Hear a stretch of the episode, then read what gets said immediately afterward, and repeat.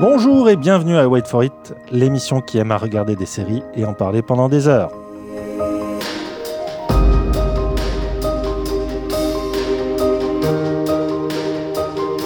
Au programme de cette émission estivale, le récapitulatif des temps forts de cet été, les écrivains morts de Lizzie Story, les skateuses de Betty, les voyages temporels de Loki, les zombies sprinters de Black Summer ou encore les exorcistes d'Evil. Mais que serait, wait for it, que serait l'oméga sans son alpha Bonjour Christophe. Bonjour Yann. Comment furent tes vacances? Euh, très bien. Studieuse? Non. Non, c'est bien. hein. On va revenir ensemble sur un- une sorte de longue euh, voilà, récap de tout ce qui s'est fait euh, cet été, même si ça a été une période, euh, on va dire, un peu calme en termes de, en termes de Ouais, diffusion. Il y a eu beaucoup de choses et en même temps, il y a eu quand même. Il y a des choses à retenir. ouais. Tout à fait. Allez, wait for it, c'est parti.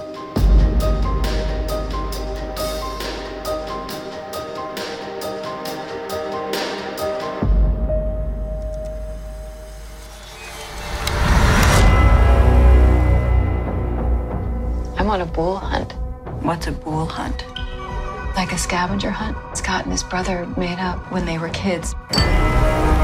Mrs. Landon, I just thought I'd give it one more try in person. Scott's unpublished works need to be collected, examined. You're never going to see his papers. She won't let them go. I'll get those papers for you. Scott Landon's books changed you remember that night you asked if I was crazy? I believed in it. That's how strong his imagination is. There's a place. I'll take you there. What is this? Where are we? You solve all the riddles, find all the clues, and you get a prize. Where we went today. Was it real? Or was it my imagination? Adaptation du roman éponyme de Stephen King paru en 2006, Lizzie Story raconte la vie de Lizzie, veuve d'un auteur à succès qui s'aperçoit deux ans après sa mort que ce dernier lui a laissé un nombre d'indices conséquents sous la forme d'une chasse au trésor. Alors qu'elle remonte la piste, Lizzie voit ressurgir de nombreux souvenirs de son passé avec son mari, qui brouille sa perception entre sa réalité et l'univers fictif du romancier, qui semble même prendre possession de son propre esprit. À la fois thriller, expérience sensorielle, l'écriture de Lizzie Story a été supervisée par Stephen King lui-même, tandis que la réalisation a été confiée à Pablo Larraín, réalisateur chilien virtuose à qui on doit de nombreux films marquants comme No, Neruda, Jackie ou encore Emma, et qui réalise ici sa première série télé sans rien lâcher euh, de sa patte. Je te laisserai, Christophe, dire deux mots de son directeur de la photographie sur la, sur la série.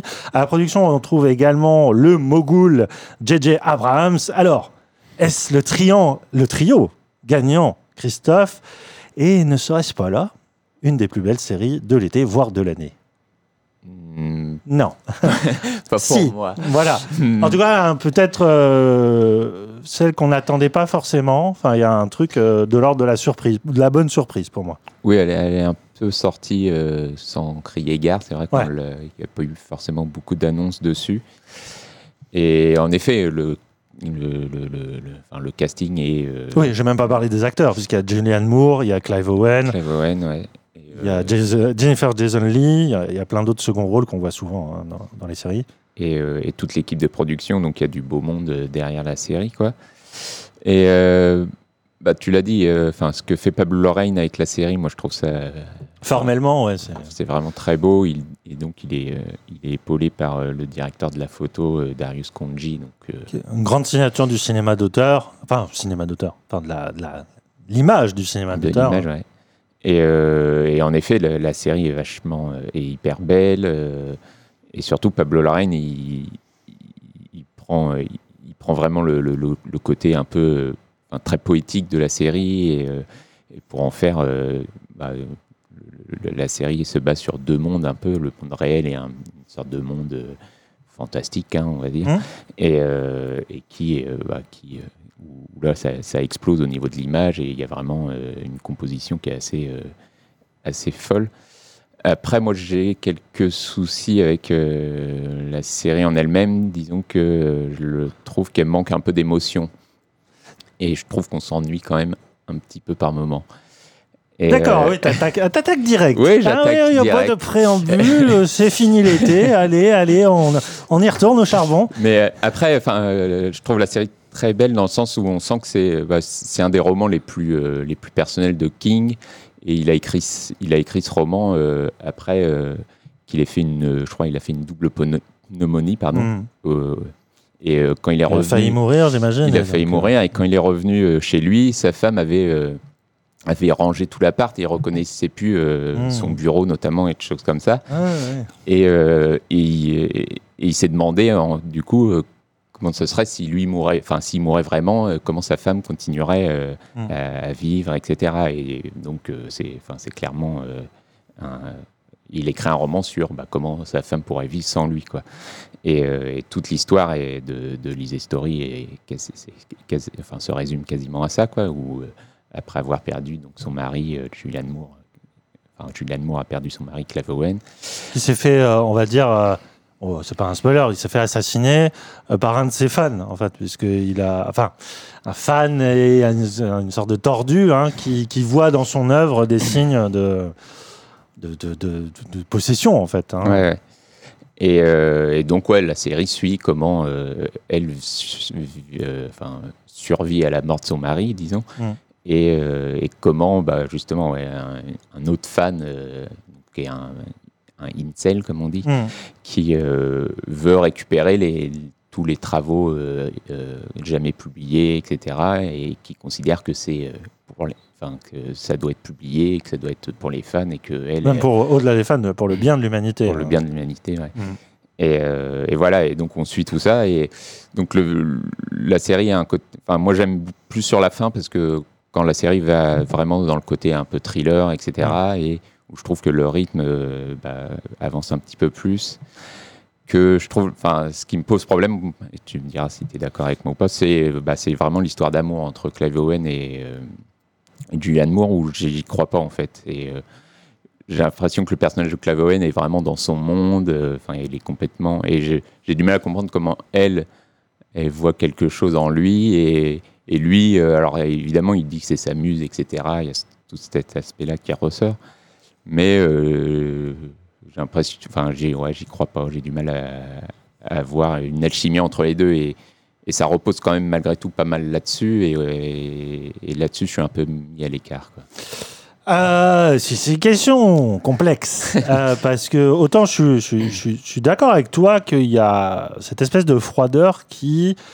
euh, froideur qui vient avant tout de la forme de la série. C'est une série qui est extrêmement stylisée, qui n'hésite pas d'ailleurs à prendre des, des partis pris, notamment sonores, no- dans ce fameux outre-monde euh, qui n'est autre que l'espèce d'imaginaire dans lequel son mari romancier allait se plonger pour tisser des histoires et euh, voilà qui est, qui est représenté comme une espèce de grand lac où euh, tout le monde vient méditer dans un silence de mort et ce silence de mort est vraiment assumé comme tel Mm. c'est-à-dire qu'on a une, une image très plastique très picturale vraiment c'est des tableaux presque fixes hein, et ce côté très formaliste je le concède, euh, empêche une certaine émotion.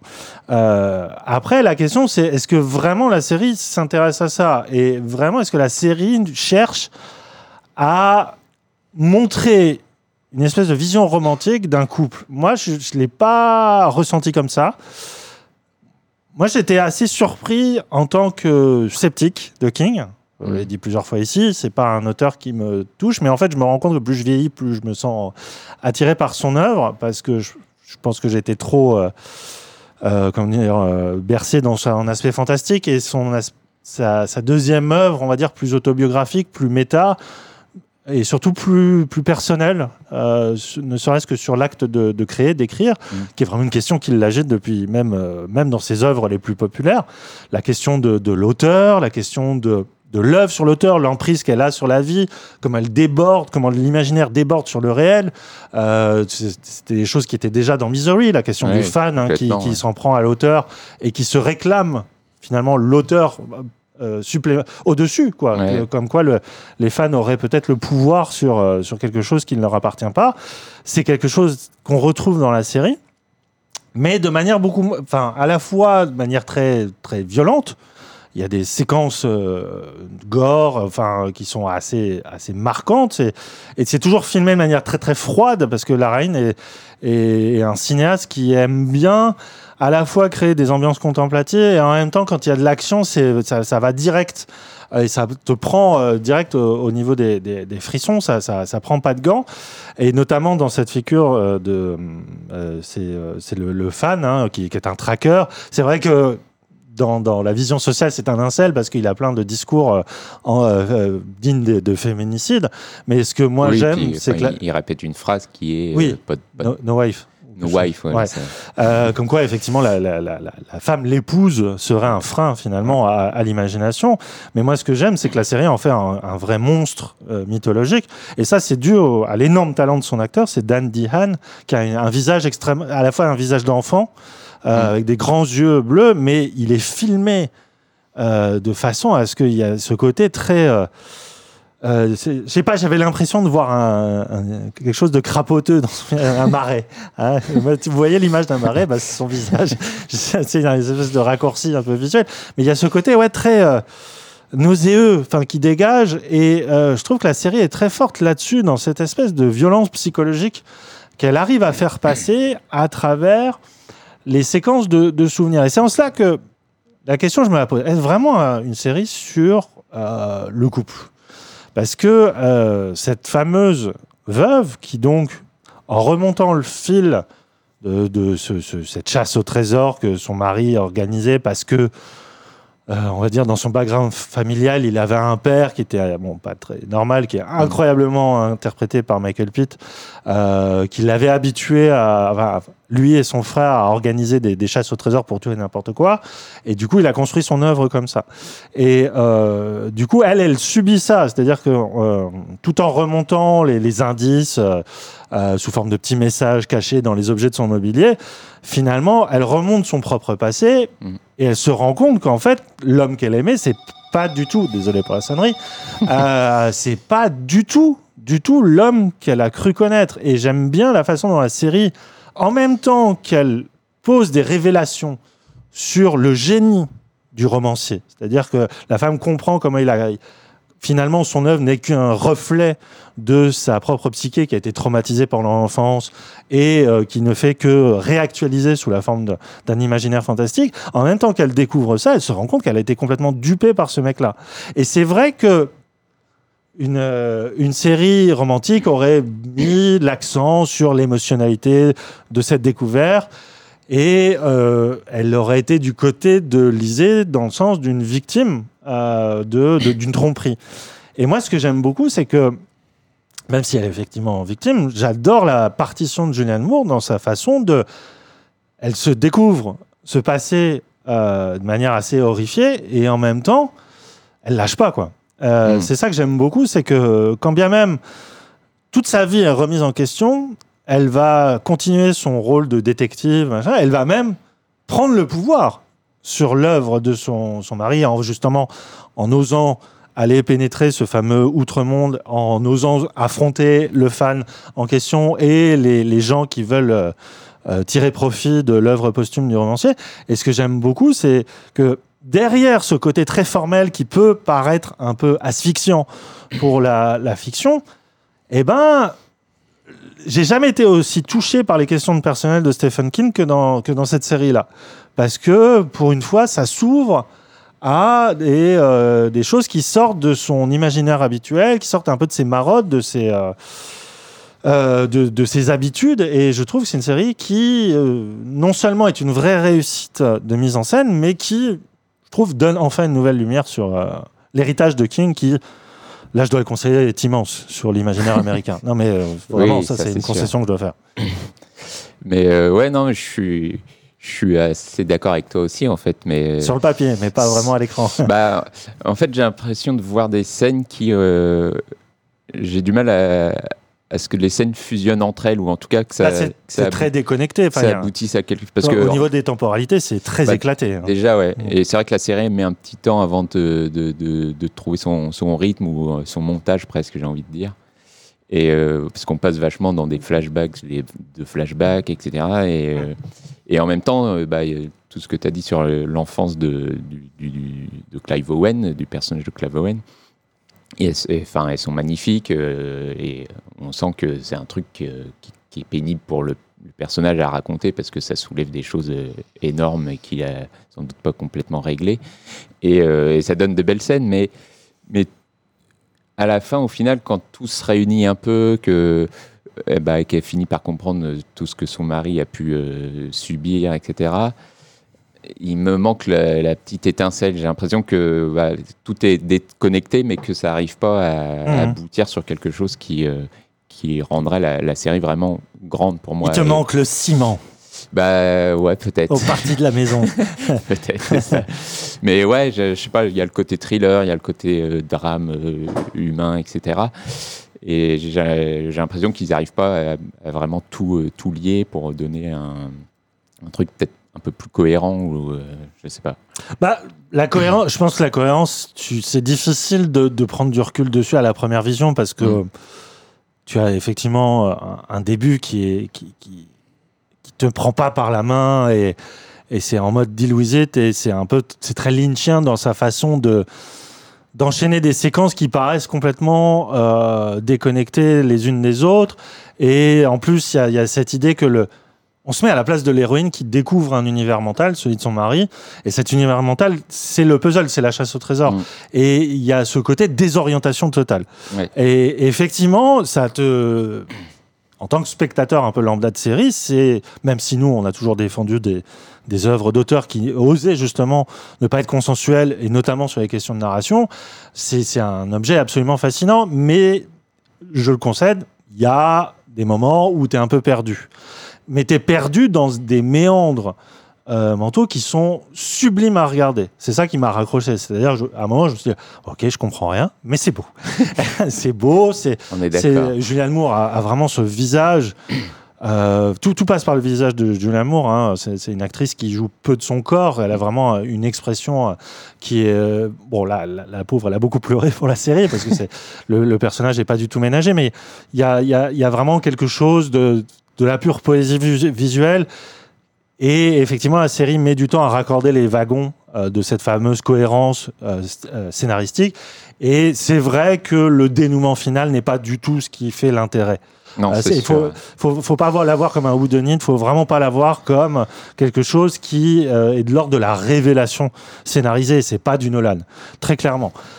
Il n'empêche que il y a derrière toute cette scénarisation, il y a quand même des thèmes, il y a des questionnements sur qu'est-ce que l'acte de créer, qu'est-ce que c'est qu'être femme ou euh, épouse ou époux d'un- créateur. Je pense que je savais pas, je connais, je sais pas l'histoire personnelle de King, et je trouve ça encore plus beau. C'est-à-dire que euh, quand tu me dis sa femme a rangé, il reconnaît pas son bureau, euh, mais en fait, il s'est projeté en fait dans ce personnage de Ouais. Lizzie qui fi- finalement la- sa vie c'est le bureau de King hein, et une fois qu'on l'a un peu rangé euh, elle a besoin de le redéranger pour se retrouver elle-même et il y a derrière cela des questionnements existentiels qui je, je trouve bouleversants et en plus euh, pour, pour terminer je trouve que la série va au bout de ses ambitions formelles à- notamment il y a une sorte de créature un peu maléfique euh, qui appartient à l'outre-monde Mm. qui visuellement est elle est faite en image de synthèse et on aurait pu croire que ça, ça paraît cheap et au contraire elle est d'une elle est d'une beauté et surtout elle est effrayante parce que il y a vraiment des épisodes où euh, si vous aimez un peu les, les jeux vidéo d'horreur, les types euh, survival horror, il y a ces ambiances, bah, ou de cinéma d'horreur, un peu de, de survie, euh, il y a ces ambiances-là où tu es, vraiment prisonnier d'une tension qui euh, marche à fond. hein. Et c'est pour ça que la série doit peut-être pas être forcément être prise dans une sorte de globalité, mais par touche de fulgurance qui, moi, m'ont vraiment marqué. Et surtout, euh, j'ai pas vu d'autres formes de propositions aussi fortes que ça cet été. C'est- pas faux. Non, en tout cas, euh, voilà, on peut en attester toutes les personnes à qui on a conseiller cette série-là, qu'elles aiment ou elles aiment pas, euh, on peut que reconnaître que la, la série questionne, la série Oui, même, dérange même, et tant mieux. Euh, même elle- si je suis pas entièrement convaincu, en effet, enfin, je regrette pas du tout de l'avoir vu. Et Mm. au contraire, il y avait en effet des choses très belles. Voilà. Euh, donc c'est sur Apple TV Plus en 8 épisodes.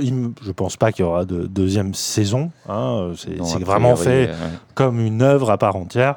Euh, donc c'était sorti en juin. Vous pouvez le rattraper. On passe tout de suite à un tout autre style avec Betty. Yo, I got this idea for our next video. That's fire, right? Listen up. We lost our lease. Everybody has to bounce. We'll figure it out, all right? Where have you even been? I've been trying to help these boys grow into men. Come here, Braids. Where you going? Stop with that harassment shit, man. You're starting to make me like these guys. Réalisé en 2018 par Crystal Moselle, le film Skate Kitchen s'intéressait au quotidien de jeunes skateuses dans la New York contemporaine. Reprenant la, la même trame ainsi que l'essentiel du casting, toujours réalisé par Crystal Moselle, Betty reprend le concept mais sous la forme de 12 petits épisodes euh, de 20 minutes. Le gang de filles se veut portrait générationnel, de ce qu'on appellerait aujourd'hui la génération Z, notamment dans ses rapports de force entre les gens, puisque la série commence dans la première saison sur la lutte quotidienne de ces skateuses pour s'imposer dans un univers majoritairement masculin, leur besoin de se former en communauté afin de lutter contre les préjugés sexistes et patriarcaux qui agitent ce milieu souvent censé incarner le cool et la contre-culture, mais qui finalement euh, révèle euh, une forme de patriarcat à part entière. Cette deuxième saison prend acte de l'actualité, puisque le Covid y est largement abordé dans cette nouvelle salve d'épisodes disponibles sur OCS, centrée cette fois autour de la recherche et la difficile construction d'un nouveau skatepark indoor. Euh, de toute façon, il est difficile de résumer Betty à une trame scénaristique, euh, puisque la série est souvent proche du documentaire, filmé en temps réel. On pourrait dire qu'elle reprend le flambeau de tout un mouvement autour du skate de cinéastes qui vont de Larry Clark à Gus Van Sant. C'est des cinéastes qui ont souvent été obsédés par le milieu du skate, mais souvent circonscrits à un seul regard, celui du masculin. Et la série offre enfin une sorte de contrepoint à celui-là. Christophe, euh, on avait laissé passer la première saison euh, l'année dernière, ou il y a deux ans, je ne sais plus. On n'en avait pas parlé. ouais. On n'en avait pas parlé du tout, alors que pour moi, ça avait été une des plus belles découvertes hein, des, des jeunes séries euh, produites par HBO et, et diffusées sur OCS en France. La deuxième saison est passée cet été. Je te laisse commencer. Moi, c'est c'est vraiment un, un de mes coups de cœur depuis longtemps et ça n'a pas failli à cette deuxième saison.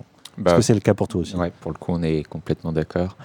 Et, euh, et en effet, la saison 2 est vraiment dans la lignée de la 1 et euh, bah, c'est toujours un, un geste politique hyper fort, je trouve, cette série, et, où euh, bah, faire du skate pour ces personnages féminins, ça devient. c'est- vraiment un acte politique qui Mm. dit que bah, C'est une conquête. ouais. nous aussi, on a le droit de, de, de- de- faire ce sport qui est globalement très, très masculin. Et, euh, et, non, et la série est, est hyper belle. Et, elle aborde un peu tous les aspects euh, MeToo, MeToo euh, de, de, de, de l'actualité.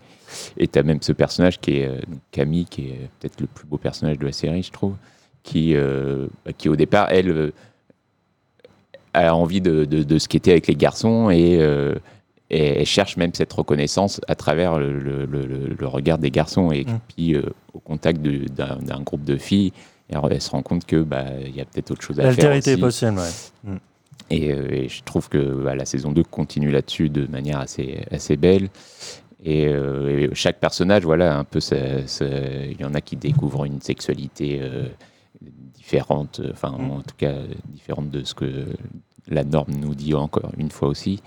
Euh, T'as une autre fille qui vit dans un milieu, enfin, dans une famille assez rigoriste et qui bah, cache un peu cette famille et qui trouve dans le skate euh, une autre manière de se s'affranchir et de, de vivre euh, librement.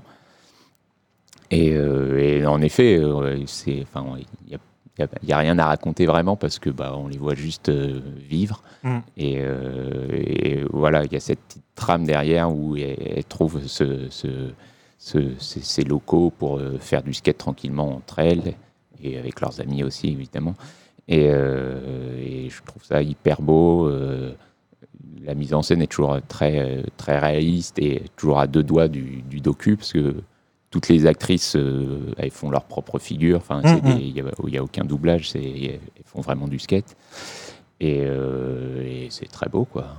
Ouais, c'est, non, c'est, c'est- ce que je trouve magnifique dans, dans cette série, c'est que elle cherche pas tant à raconter quelque chose sur la forme de d'archétype euh, fictionnel. Enfin, il y a le skate souvent, c'est, euh, moi, je pense au très beau film de, de Jonah Hill, euh, bon, 90s. après, 90s, après, qui raconte le milieu du skate dans le passé et qui euh, se sert de ce milieu-là pour raconter l'histoire d'une émancipation, enfin de la construction identitaire. Et, et- et c'est un genre qui, euh, finalement, c'est c'est structuré comme les autres genres tels le, le western. Et donc, ça crée des archétypes. Des archétypes qui ont eux-mêmes été construits par euh, la, on va dire la, génération de l'image portée par MTV. Enfin, je veux dire, c'est, c'est, il y a une- un style skate qu'on. Ouais. retrouve dans- aussi dans le jeu vidéo, dans les clips musicaux de, de- de rock et de, de pop, a- et que la série embrasse aussi, c'est-à-dire qu'elle se permet aussi des effets un peu stylisés, de ralentir avec de la- du, du hip-hop ou de l'électro. Ça, ça, ça marche toujours très bien. C'est toujours des images qui sont fascinantes à regarder parce que euh, il y a une certaine poésie du mouvement. Il y, y a cette façon de filmer New York depuis un skate qui est Enfin, qui, ça marche toujours. Je veux dire, c'est quelque chose qui, depuis Kids de Larry Clark, c'est quelque chose qui est fascinant. Alors, ça fascine peut-être moins les Américains que les Européens parce que nous, on n'a pas cette- ce genre d'imagerie chez nous.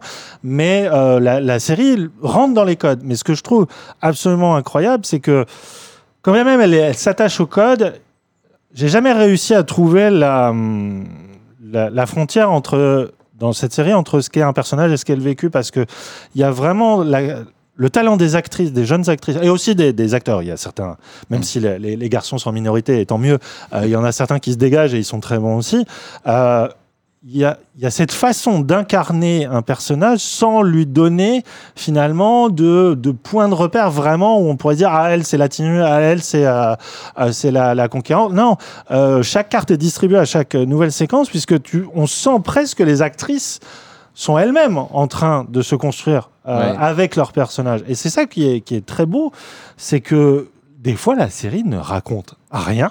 Elle ne fait que filmer le temps qui passe, des discussions qui parfois sont complètement euh, euh, creuses en soi à l'écrit, mais qui, au contact juste de l'émulation entre les, les, les acteurs et les actrices, trouvent une espèce de décours avec notre propre vécu quand on était jeune, même si il y a un écart générationnel qui se creuse de plus en plus entre moi et, ces jeunes skateuses. Mais, euh, mais en fait, je, trouve que c'est une série tellement bienveillante au-delà du discours qui est très fort, effectivement très, très actuel, très, euh, très militant, il y a toujours cette, ce- cette, euh, cette bienveillance à ne pas justement vouloir dresser des camps les uns contre les autres, mais au lieu de ça, de montrer que ce jeune-là, ce, ce monde jeune-là, a beau être traversé par les réseaux sociaux, a beau être traversé par les, voilà, les soubresauts de la modernité, Finalement, la série montre que mais ils n'ont pas besoin de nous. Enfin, ils n'ont pas besoin du monde adulte pour être heureux. Enfin, il y a un truc de de la de l'espèce de d'utopie en fait possible encore dans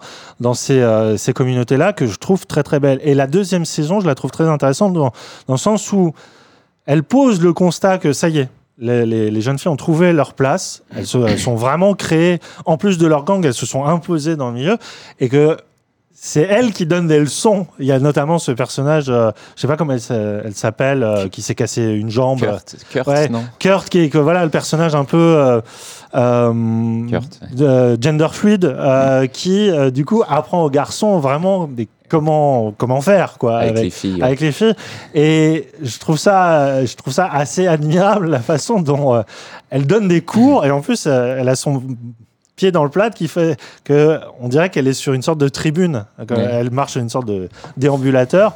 Et il y a, il y a vraiment ce truc de, de l'ordre d'inverser les rôles, en fait, qui, qui marche hyper bien. Et la série, c'est pas la première série à parler du Covid, mais ce que je trouve très bien, c'est que hum, le, le Covid est montré ici comme une espèce de, hum, de révélateur des fractures sociales, parce que derrière leur quête de toute simple, juste de, on veut se trouver un endroit où ce qui était tranquillement, sans embêter personne. Donc c'est le geste le plus pacifiste au monde. En plus, je crois que ils veulent aussi lever des fonds pour une collecte alimentaire. Enfin, il y a Mm. un geste euh, humanitaire derrière cela.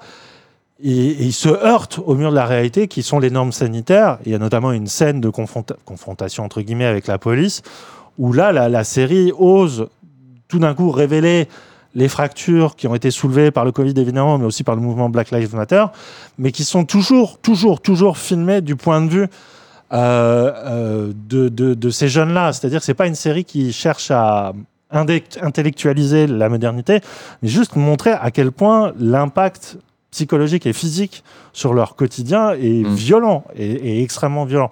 Et euh, du coup, c'est une série qui alterne entre cette espèce de sérénité à juste filmer des bandes de potes qui se marrent et ça suffit, et en même temps, tout d'un coup, une réalité qui est beaucoup plus euh, violente et, et- et surtout qui, qui apporte une prise de conscience pour le, le spectateur qui marche à fond. Ouais, non, mais on, sent que la série, c'est vrai qu'elle rentre dans les codes euh, du, du, du docu-skate qu'on a pu voir à Lords of Downtown, Hmm. ou des choses comme ça. Et en même temps, elle essaye toujours de, de briser un peu ça en, enfin, à travers le personnage de Camille. C'est vraiment ça où elle se fait euh, euh, recruter entre Par un sponsor. par un sponsor et Hmm. machin. Et voilà, et, et là, tu as une manière de dire, alors, on récupère encore euh, leur mouvement, eux, et, et non, en fait, non, et elle se rend compte que c'est pas ce qu'elle veut, et que, et que non, laissez-nous juste skater comme on veut, et être libre, et, euh, et la série est assez maligne là-dessus, quoi, et que à la fois, elle les rentre dans le genre, et en même temps, voilà, elle, elle s'en écarte aussi, et, et, euh, et oui, ce que, ce que je voulais dire, c'est qu'il y a aussi, une, je trouve, Brooklyn euh, est filmé enfin, de manière. euh, c'est pas du tout le, le cliché de, du Ah Brooklyn qu'on peut se dire ouais. euh, hyper bobo ou euh, c'est devenu que des, des petits euh, concept stores ou des Mm, choses mm, comme mm. ça. Et enfin, je trouve que le- la ville est filmée magnifiquement. Et pareil, ça raconte aussi quelque chose derrière qui est euh, complètement lié à ce qu'on peut voir euh, dans la série. quoi. Oui, c'est ça. C'est une série qui ose encore montrer les petits commerces de quartier, notamment une gérante de, bah, de drugstore là, qui est. Je, je me demande si c'est pas une. euh, elle est vraiment pas gérante dans la vie parce Bah, qu'elle a une espèce de naturel à engueuler Ouais. les gamins. Non, mais il y a vraiment ce côté docu. On a Ouais. l'impression qu'elle filme ses, In situ, filles, ouais. ce Mm. qu'elles font peut-être sans doute tous les jours, on n'en sait rien. Et que voilà, en effet, il y a des dialogues qui sont complètement creux, comme tu disais, et qui euh, en même temps peuvent être très drôles aussi. Et, euh, et voilà, on les suit et, euh, et, et c'est bien, on a envie d'être Mm. avec ces filles-là et de, de, de, de partager leur, leur soif de liberté aussi. Quoi, Ouais, tout à fait. Et ce que je trouve admirable, c'est qu'en plus, elle- la série parvient à le faire avec une concision. Il n'y a rien acheté, il n'y a jamais de gras. Enfin, c'est- les épisodes sont très courts. Six épisodes par saison en plus, et Voilà. ça, ça suffit. Et il y a même des épisodes qui osent euh, faire des, des finales assez, des finaux pardon, assez abruptes. Et ça pose jamais problème parce qu'il y a vraiment ce côté euh, morceau de vie hein, euh, où euh, la, la série sait se dérober au bon moment aussi et pas devenir justement quelque chose de codifié ou de où on pourrait euh, peut-être anticiper. Non, à chaque fois, elle nous, elle nous surprend, elle nous, elle nous téléporte quelques instants plus tard, voire quelques jours plus tard. Enfin, on est vraiment. euh, Ouais, il y a pas de. Enfin, ça finit jamais sur un cliffhanger Voilà. et, et on repart sur autre chose et, euh, et tout fait sens au final malgré tout. Quoi. Ouais. Euh, donc voilà, c'est euh, c'est sur ECS. euh, ça se regarde vraiment en, en un week-end. Vous pouvez tout rattraper. Et j'espère, j'espère que cette série va, va, va continuer parce que au-delà, au-delà de son, casting d'actrice qui est, fabuleux, euh, c'est vraiment des, séries qui arrivent à prouver que la, que, le, que la, série télé peut encore parler voilà, de, jeunesse sans prendre de haut, sans, sans complaisance ni, euh, ni supériorité. Bien, on va passer encore une fois du coq à l'âne avec, euh, pour le coup, le blockbuster de l'été. Vous l'aurez deviné, c'est en une fois de plus Disney Plus qui s'y colle avec Loki. Protect the proper flow of time. You picked up the Tesseract, breaking reality. I want you to help us fix it. Why me? I need your unique Loki perspective. Do I get a weapon? Nah.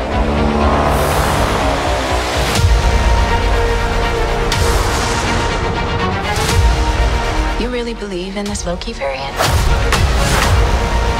Luckily, he believes in himself enough for the both of us. It is adorable that you think you could possibly manipulate me. I'm 10 steps ahead of you. You're not big on trust, are you?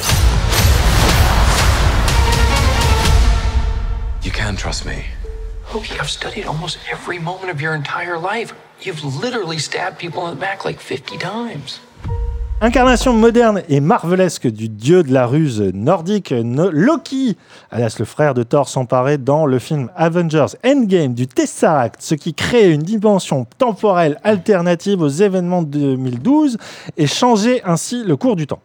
Repéré et arrêté par le tribunal des variations anachroniques, ou TVA en anglais pour Time Variance Authority, une organisation bureaucratique et interdimensionnelle chargée de veiller à l'harmonie de l'éternel flux temporel. Loki découvre qu'une autre version alternative de lui-même est en train de semer le chaos sur différentes timelines de l'univers, risquant ainsi son équilibre. Alors, en collaboration avec les agents du TVA, il se met en quête de, de mettre le grappin sur lui-même, afin, enfin sur lui-même ou une version, on va dire, féminine de lui-même, ouais. afin de restaurer l'équilibre du monde. C'est donc Loki est la troisième insertion du MCU dans la série télé, après WandaVision et Falcon et le Soldat de l'hiver. Elle permet à Disney, Disney et donc sa chaîne Disney Plus d'occuper le créneau estival du blockbuster sériel. Doté d'un budget conséquent et d'un casting royal, à commencer par l'excellent Tom Hiddleston, hein, qui reprend le, le rôle de Loki, mais aussi Owen Wilson, hein, euh, qu'on voit surtout chez Wes Anderson. Wes Anderson, bien sûr, enfin le cinéma d'auteur américain qui, ou la comédie euh, euh, alternative qui fait ici son baptême hein, dans la MCU dans le rôle de l'agent Moebius. La série oscille entre la comédie pure et le grand spectacle métaphysique qui entend revisiter sa propre mythologie comme un immense millefeuille ludique dans lequel le personnage virevolte d'une dimension à l'autre comme on zapperait euh, d'une chaîne à l'autre. Alors, Christophe, on se cache pas, on a parfois eu des méfiances envers euh, les productions Marvel et Disney+. On s'est même parfois étrié euh, par les fans qui euh, nous ont un peu pointé du doigt sur des, des détails qu'on aurait omis. Ou, bref, on nous assume. intéresse pas. Déjà, ça nous intéresse pas et surtout, on assume. On assume nos points de vue. hein. Euh, mais à l'instar de WandaVision, je trouve que Loki possède quand même une identité vraiment à part, de, on va dire, de, de la production cinématographique. Parce qu'elle a au moins, et pendant un temps limité, on va y revenir, elle a ce mérite de surprendre. Notamment son premier épisode, que peut-être qui reste le meilleur pour moi, à savoir la, découverte de Loki, de cette fameux, ce fameux TVA. Si vous avez vu Brasil ou les films euh, voilà, un peu satiriques sur les mondes bureaucratiques, même si vous pensez à Astérix, euh, les douze travaux et son fameux euh, bâtiment, là, des, je sais plus comment il l'appelle, mais Administratif. voilà, ou qui basculait dans une sorte de folie absurde. On retrouve un peu ça dans, au départ. C'est-à-dire que la série assume une un comique, non seulement permanent, mais un comique qui n'est pas celui de la punchline de petit malin qu'il peut avoir dans les films Marvel. C'est un vrai comique d'écriture, un vrai comique qui essaie de bah, jouer un peu sur cette mémoire-là et, et sur la parodie, tout simplement et qui ose même la parodie de sa propre euh, écriture, puisqu'elle montre le MCU comme finalement un grand bordel administratif digne de notre Sécu. hein. Euh, euh, ou des, des impôts, quoi. Et je trouve que dans- pendant un temps, ça marche plutôt bien. Qu'en penses-tu? Pardon, je me passe la patate chaude. Bah euh, oui, oui, je suis d'accord. En fait, moi, ce qui, ce qui me fait peur avec le MCU, là, c'est euh, bah, c'est toute cette arrivée de multiverse qui... euh, C'est donc la fameuse phase 4. Hein, ouais, qui- la phase 4 qui, euh, bah, qui permet de faire un peu tout et n'importe quoi, j'ai l'impression. Oui, c'est vrai que l'excuse, enfin, c'est vraiment une excuse maintenant, le métaphysique, pour finalement ben, déjà recycler à mort, c'est-à-dire qu'on n'a plus besoin d'inventer quoi que ce soit, mais il y a aussi cette excuse de Ah, attendez, c'est métaphysique, on peut faire n'importe quoi, vous comprenez pas, de toute façon, c'est pas la réalité, oh là là, on fait ce qu'on veut. Ouais, et puis c'est ça, puis on réécrit encore l'histoire avec un truc, et puis finalement, à la fin, on va se rendre compte que, ah bah non, c'était juste une dimension parallèle, euh, hop, on, la, on la coupe, on l'annule, on refait, machin. Et on en sent fait, la métaphysique, c'est une rature, j'ai l'impression, sur une Bah, copie d'élèves. Ouais, c'est ça. Et puis on sent qu'ils peuvent bah, aller. Enfin, que ça leur ouvre un champ infini presque. Et qui. euh, Est-ce qu'on a vraiment encore envie de phase 5, 6, 7 Mm, de. Marvel? Enfin, j'ai l'impression qu'on arrive à une facilité qui, moi, me. me- me- me gonfle un Euh, peu. te gonfle un peu, mais je sais que tu es amateur de voyage dans le temps et de boucles Bah, temporelles, donc j'ose j'aime- espérer J'aime que. toujours le petit frisson du début. où les- et en effet, le, le début, je l'aime bien parce que. Et, euh, et notamment parce qu'on s'engage pas encore à fond dans le truc, mais euh, comme tu l'as dit, il y a, il y, a, il y a un univers qui est assez original malgré tout. Enfin, même si euh, voilà, il y a des références, etc. Mais euh, on s'attendait pas, on s'attend pas à ça en tout cas. Mm. Et même le personnage de Loki qui est qui, qui a plus de pouvoir dans ce monde-là et qui est presque tourné en ridicule et, euh, et qui, qui est assez intéressant. Et, mais c'est vrai que ça retombe assez vite. Quoi. Ouais, euh, il y a quoi? Il y a six épisodes euh, d'une longueur assez variable. Ouais, ça va de ça 40 m'a- à 1 heure. Ça m'a 40 semblé beaucoup plus long que ça. Euh, mais c'est surtout une, enfin, six épisodes extrêmement différents les uns des autres. Ouais. Même si, bon, si non, si quand même, il y a vraiment une, des variations très, très, très marquées et qui m'ont intéressé au début et puis vite fatigué, j'avoue, parce que derrière cette volonté un peu de, de prendre les choses à la légère et peut-être de faire une forme d'autocritique, parce que effectivement, j'aime beaucoup l'idée que ce personnage qui est censé incarner la manipulation, la, la tromperie, se réveille en fait dans un monde qui le manipule depuis le départ. Mm. Et il est réduit avec son costume jaune de détenu à un pur pion d'un échiquier qui le dépasse. Et ça, l'idée, elle est, elle est super. Et en plus, c'est pas traité avec euh, l'espèce d'épiphanie existentielle où il va faire une dépression. Non, c'est c'est vraiment montré comme une, une bureaucratie où il passe par des, euh, des, des bureaux euh, tous plus abscons les uns que les autres, avec des mecs qui tamponnent. Et il y a ce. Il y a quand même un truc qui, qui marche sur le, le- le gag, en fait, euh, au tout départ, qui, euh, moi, j'étais vraiment agréablement surpris. Mais là où WandaVision, on va pas refaire le débat de WandaVision, mais là où WandaVision osait quand même un parti pris formel plus ambitieux Oui. à relire l'histoire de la fiction télé euh, dans, dans ces épisodes, Loki, finalement, à un moment, il se rend bien compte que filmer des bureaux orange et euh, des, euh, des moments du mignon euh, Owen Wilson qui fait des blagues, ça va pas suffire. Il est excellent, Owen Wilson. Il- De toute façon, il est merveilleux. Donc, il y a pas, voilà, quel, quel que soit l'endroit où il joue. Et en plus, je le trouve assez touchant son, son personnage, enfin surtout dans la, la façon qu'il a de, ouais, et sa façon de, de rabaisser Loki aussi. Oui. Voilà, c'est un peu, on rejoue les, les, les buddy movies quoi. Ça- leur, leur tandem marche bien. Sauf qu'à un moment, Loki, il, se voit animé d'une quête personnelle, euh, qui est donc euh, de, trouver son fameux double. Et c'est compliqué de, parler sans spoiler, mais on va dire que ce double, il, bah, commence à avoir des sentiments pour lui. Euh, et alors là, la série bascule vraiment dans un film Marvel, où à grand renfort de- d'effets spéciaux, à grand renfort de, de scènes où il débarque dans des, des environnements immenses en. CGI, et là, bam, on fait débarquer l'apocalypse à coups de météores et tout. Et tu passes vraiment d'un extrême à l'autre, et c'est pas déplaisant à regarder. Il y a une rythmique qui marche bien. Je trouve que six épisodes, c'est assez.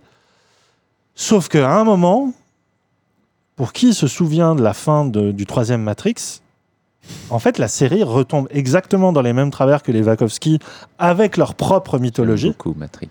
Non mais. Christophe, là n'est pas la question.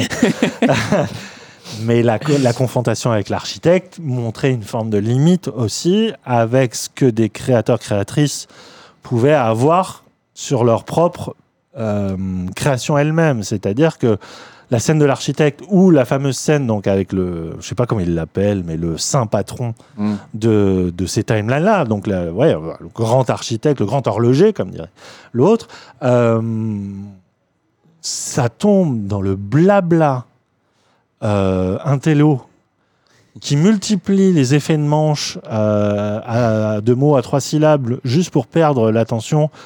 Et en plus, enfin, l'acteur qui le joue, euh, il tombe très vite dans une forme de caricature. Au début, il est rigolo, mais C'est- l'acteur de, c'est un bon acteur d'ailleurs en plus. Je crois. de Lovecraft's Country. Oui, tout à fait. Euh, qui est pour le coup dans un registre euh, très, Très différent. différent, Et je pense qu'il méritait mieux cet acteur. Mais en fait, tout l'épisode est quasiment centré autour de cette discussion-là. Et ça tourne à vide très très vite. Parce que tu te rends compte que au delà de cette confrontation, et quand bien même la série a été prolongée pour deux ou trois saisons, tu te rends compte que euh, même en revisitant son pro- sa propre mythologie, même en osant le parti pris de euh, bah, de se regarder les entrailles, Mm. bah, c'est toujours aussi nombriliste et c'est toujours aussi décomplexé en termes de juste ça, ça cherche en fait à, à créer tout ce qui se fait aille- à copier tout ce qui se fait ailleurs sans aucune once d'originalité. C'est vrai que les Wachowski avaient quelque chose en plus, même dans, dans le troisième Matrix, que là, Loki a pas du tout. Enfin, il Bah, n'y a pas les épaules, en fait. Ouais. Bah, moi, ce que j'aimais dans Matrix, c'est justement que la scène de l'architecte, en effet, avait alimenté des théories Mm. incroyables. Et les Wachowski, ils avaient tranché à la troisième en disant bah, on prend le truc le plus nul, ou presque. Je caricature, mais. Ouais. Et, et bam, fin du débat. Que là, en effet, cette scène, on sent qu'elle est là pour alimenter les théories sur euh, Mhm. Internet, etc. Et euh, on arrive à ce que j'avais appréhendé, en fait, et où on ne sait plus trop ce qui se passe, etc. Enfin, on spoil un peu ou pas la série est Oui, passée. allez, elle est passée depuis longtemps. Et euh, enfin, si vous voulez pas de spoiler, arrêtez-vous là.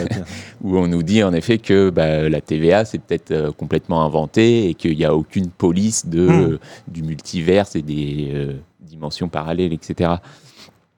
Et du coup, bah, on ne sait plus à quoi s'en tenir et, euh, et ça peut durer comme ça pendant des. Mm. enfin, jusqu'au bout. Enfin, genre, Ouais. Tu l'as, non mais tu l'as dit. C'est en fait, tu as l'impression que la série n'est faite que pour alimenter les conspirations des fans, et juste pour les, les garder dans leurs espèces de sphère de confort, Ouais. à, euh, à se dire ah ouais ouais c'est hyper riche d'interprétation et tout ça, et que ça finalement ça marche sur de la pure spéculation, mais que derrière il y a aucun geste d'artiste. Alors je sais, je, Bah, je vais pas jouer le parti pris de la, de la naïveté, je sais dans quel format on est, dans quel type de production. Mais à un moment, si une production ose se dire ambitieuse sur justement une vision euh, un peu subjective de son univers, faut qu'elle aille au bout de ses ambitions. Et en fait, pas du tout. bah, surtout, ça raconte euh, quoi au final? Bah, ça raconte que Disney, c'est ce Ouais. fameux architecte. Bah, Et que nous, ouais, on est voilà, Loki, en fait.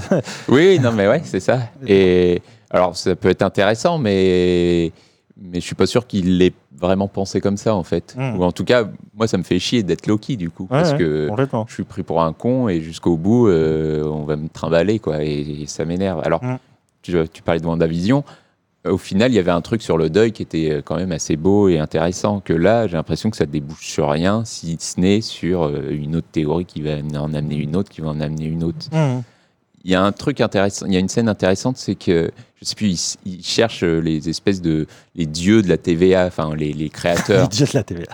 en tant que Français, c'est vraiment. euh, oui, bah, c'est à Bercy. hein. les créateurs et euh, et, et ils les trouvent pas, enfin il y en a pas et du coup il y a un truc intéressant là-dessus sur euh, bah, euh, Ah oui, les fameuses grandes statues. l'existence oui. de Mhm. Dieu ou de bah, toujours le s'il y a un créateur qui est le créateur du créateur et etc et euh, il y a un embryon de truc qui se, qui se crée là mais ils vont pas vraiment finalement ils préfèrent s'intéresser ouais, en effet à cette scène du, du je sais même plus quel est son rôle ce personnage là de la- l'acteur de Lovecraft Country quoi Bah, c'est c'est- c'est une espèce de, de, de dieu, enfin, c'est Ouais, le, grand décideur. quoi. et euh, mais on ne sait pas en fait si c'est vraiment lui au oui, final oui, c'est si ça, est- trouve, oui, c'est lui-même le pantin de quelque chose. Et puis, euh, ouais, c'est ouais, vrai que cette scène est, est, est ratée pour moi. Et, et puis, le- enfin, les deux Loki qui se battent, on, je sais pas, ça marche, ça marche pas trop. Non. Et, Pourtant, euh, enfin, euh, je trouve que Tom Hiddleston fait vraiment son possible et moi, Bah, je trouve que c'est oui, un super acteur. Et hein, même l'histoire d'amour, hein, on peut dire ça, qui se crée entre les deux Loki, il y a un truc qui, qui, est, qui est plutôt joli, euh, mais ouais, ça débouche sur rien. Mm. Et bah, ça, débouche sur de la marvellerie euh, on- Le mot est euh, lâché. On- non, mais ouais, enfin, ils, ils le font avec leur série euh, animée qui est sortie, euh, qui est en train de sortir en ce moment, What If, quoi. Et, Mm. et c'est ça. Enfin, si c'est ça maintenant Marvel, c'est juste. Alors, qu'est-ce qui se passe si euh, on va dans telle dimension et que Loki, euh, ouais. Moi, ça me, enfin, j'ai l'impression que on peut en raconter 50 000 des histoires. Et alors, si tu as des choses intéressantes à dire à chaque fois, pourquoi pas? Mais euh, dans Loki, je, pour l'instant, j'ai du mal à voir Mhm. ce qui. Oui, la machine commence à tourner à vide. Quoi. Ouais, c'est c'est ça. c'est un peu préoccupant à, à voir si sur une deuxième saison, ils arrivent quand même à, à trouver la bonne parade. Et... Mais je, je, je, je reste intéressé parce que c'est toujours des choses extrêmement bien produites. Enfin, ça prouve que la télé, elle peut avoir un budget d'une dis- du- digne du cinéma, pardon, que, et que voilà, il- c'est intéressant la façon dont ça agite aussi le public euh, friand de ce genre de choses. Ouais, non, mais c'est sûr que quand tu vois euh, les pierres de machin dans un tiroir du Bien sûr. bureau, ça dit quelque chose aussi de Ouais. bah, que tout ce qu'on a vu finalement, euh, ça peut être réduit à, à ça. Et, euh, et c'est amusant en effet. Et je comprends que quand on est fan de ça, euh, il y a des choses intéressantes. Mais voilà, si je- j'y creuse un peu plus, euh, il me manque euh, Mm. euh, ouais, un peu plus de chair ou de, de, de- de- de choses à raconter, quoi, vraiment. Enfin, De toute façon, il n'y a rien de plus suspect qu'une œuvre qui, sous couvert de vouloir te faire réfléchir, Mm. en fait, te prémâche la réflexion Ouais. et en fait réfléchit à ta place. Et c'est, Bah. pour moi, c'est vraiment ce sentiment que j'ai eu là. Ouais, c'est que l'œuvre ne m'aide pas regarder autrement les choses, ne m'aide pas à réfléchir autrement à ce- cette possibilité qu'il y aurait une version alternative de moi-même, comme dans, on n'en parlera pas aujourd'hui, mais peut-être, tiens, disons un mot sur euh, la nouvelle saison de Rick and Morty. Ouais. Parce que Rick and Morty, au fond, c'est Loki. Hein euh, c'est Oui, vraiment oui, ça à oui. appliquer au domaine du dessin animé. Sauf que déjà formellement, la série depuis, c'est la sixième, euh, cinquième ou de sixième. Rick and Morty, Ouais. Cinquième, je crois. Alors, de- ça fait maintenant euh, près de 5, voire plus, 6 années que la série s'échine à montrer que de toute façon, effectivement, on peut rencontrer 50 000 des épisodes différents à partir de l'idée que, oh bah de toute façon, il n'y a pas un seul monde, il y en a euh, autant que le cerveau peut en imaginer. Cinquième saison. Et, euh, et la, la série Rick and Morty, même si elle a connu un petit passage à vide sur la, la saison précédente, revient là en très grande force avec un concept qui finalement ne vieillit pas et ne s'érode pas. C'est vraiment cette idée que euh, les personnages ne sont finalement que des, des, des, des canvas, des, des brou- ah, Des clones. des toiles vierges euh, Ah. et que finalement ils peuvent pas se construire individuellement ils seront toujours dépendants d'une version alternative de eux-mêmes et qu'en fait une nouvelle situation d'é- d'épisode c'est juste une trouée dans l'espace-temps et hop on va visiter une autre dimension et ça crée une dimension ça crée une euh, une nouvelle euh, intrigue, ça crée des gags, ça crée une, galerie de personnages secondaires qui sont incroyables et, et ça marche à fond. Je veux dire, euh, à Rick and Morty, tu peux leur dire, mais faites 20 saisons, faites comme les Simpsons, faites comme South Park. De toute façon, il y aura toujours matière à réinventer.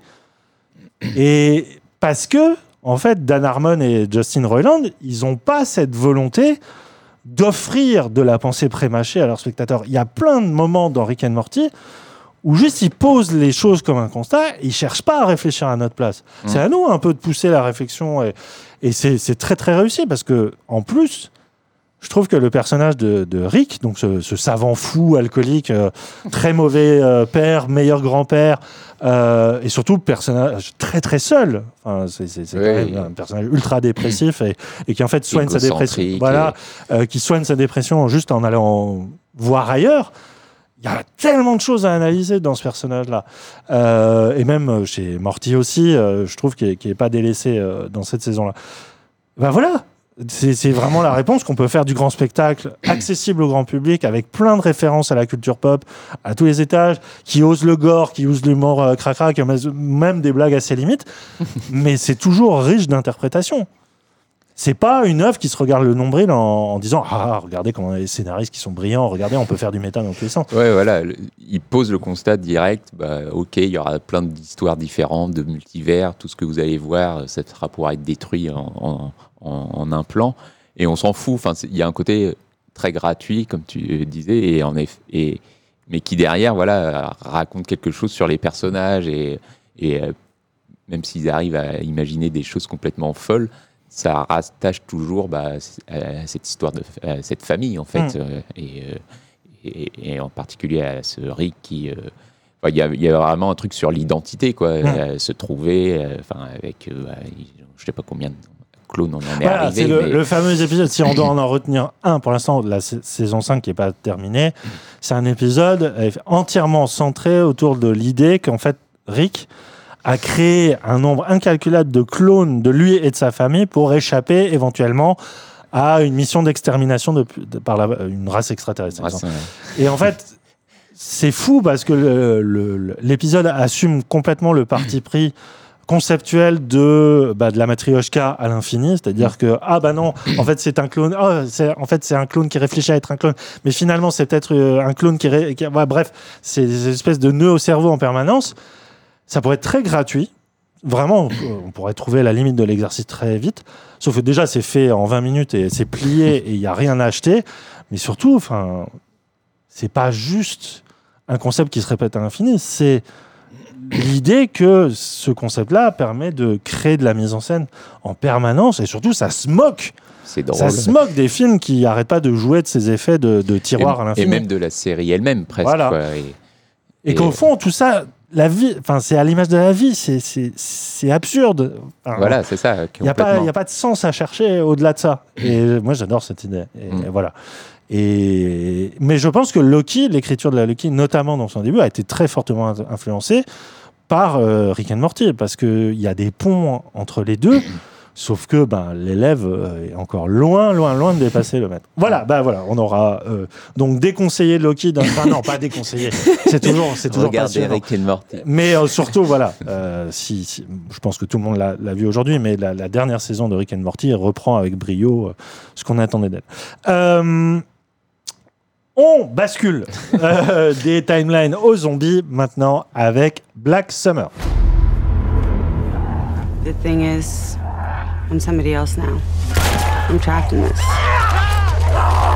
My life has one meaning, and it's her. No one else. I had no choice. Everything's different now. I know a place. I could get you there. Trust me. If we get stuck out here, we're gonna freeze.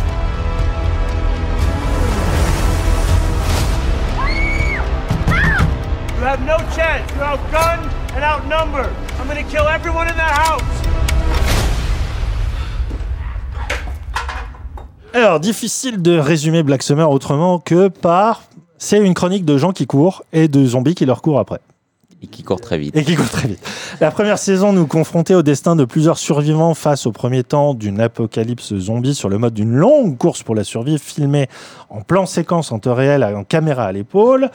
La, seconde- la seconde euh, saison reprend une partie du casting pour faire évoluer un semblant de fil rouge, à commencer par celui de Rose et de sa fille Anna, ou encore une guerre de groupes paramilitaires, toujours sur le même mode du documentaire et de l'adrénaline en continu. On doit la série à la société de production The Asylum, pardon, qui euh, est derrière aussi The Zen Nation, hein, Ouais. qui est une espèce d'alternative un peu punk et cheapos de euh, Walking Dead. Alors, Christophe, un tel concept, s'il réussissait à surprendre une première fois, semblait bien plus difficile à assumer une seconde fois. Qu'en est-il de cette nouvelle saison de course? Je crois qu'on n'est pas trop d'accord sur cette nouvelle saison. Parce qu'il faut, faut être trans- enfin, faut être honnête, la série ne propose vraiment rien de nouveau hein, euh, par rapport à. C'est sur Netflix, hein, j'ai oublié de le dire, en deux fois euh, huit épisodes. C'est ouais, une pure série de, de survie. hein. Mm. Et euh, bah ouais, hein, tu l'as dit, hein, c'est des gens qui courent parce qu'ils sont coursés par des zombies. Et de temps à autre, ils se font des crasses entre survivants parce que Bien voilà, l'homme est évidemment un loup pour l'homme dans ces temps euh, apocalyptiques. Et bah, c'est- on y reviendra peut-être, mais c'est une des choses qui me qui m'énerve un peu dans cette série, c'est ce côté misanthrope euh, à l'extrême où vraiment il n'y a plus euh, un personnage euh, sur lequel tu peux compter et euh, où il y a et qui joue vachement sur ce côté où d'un coup, hop, euh, il- on colle une balle dans la tête d'un autre parce que euh, bah, voilà, il fallait le faire.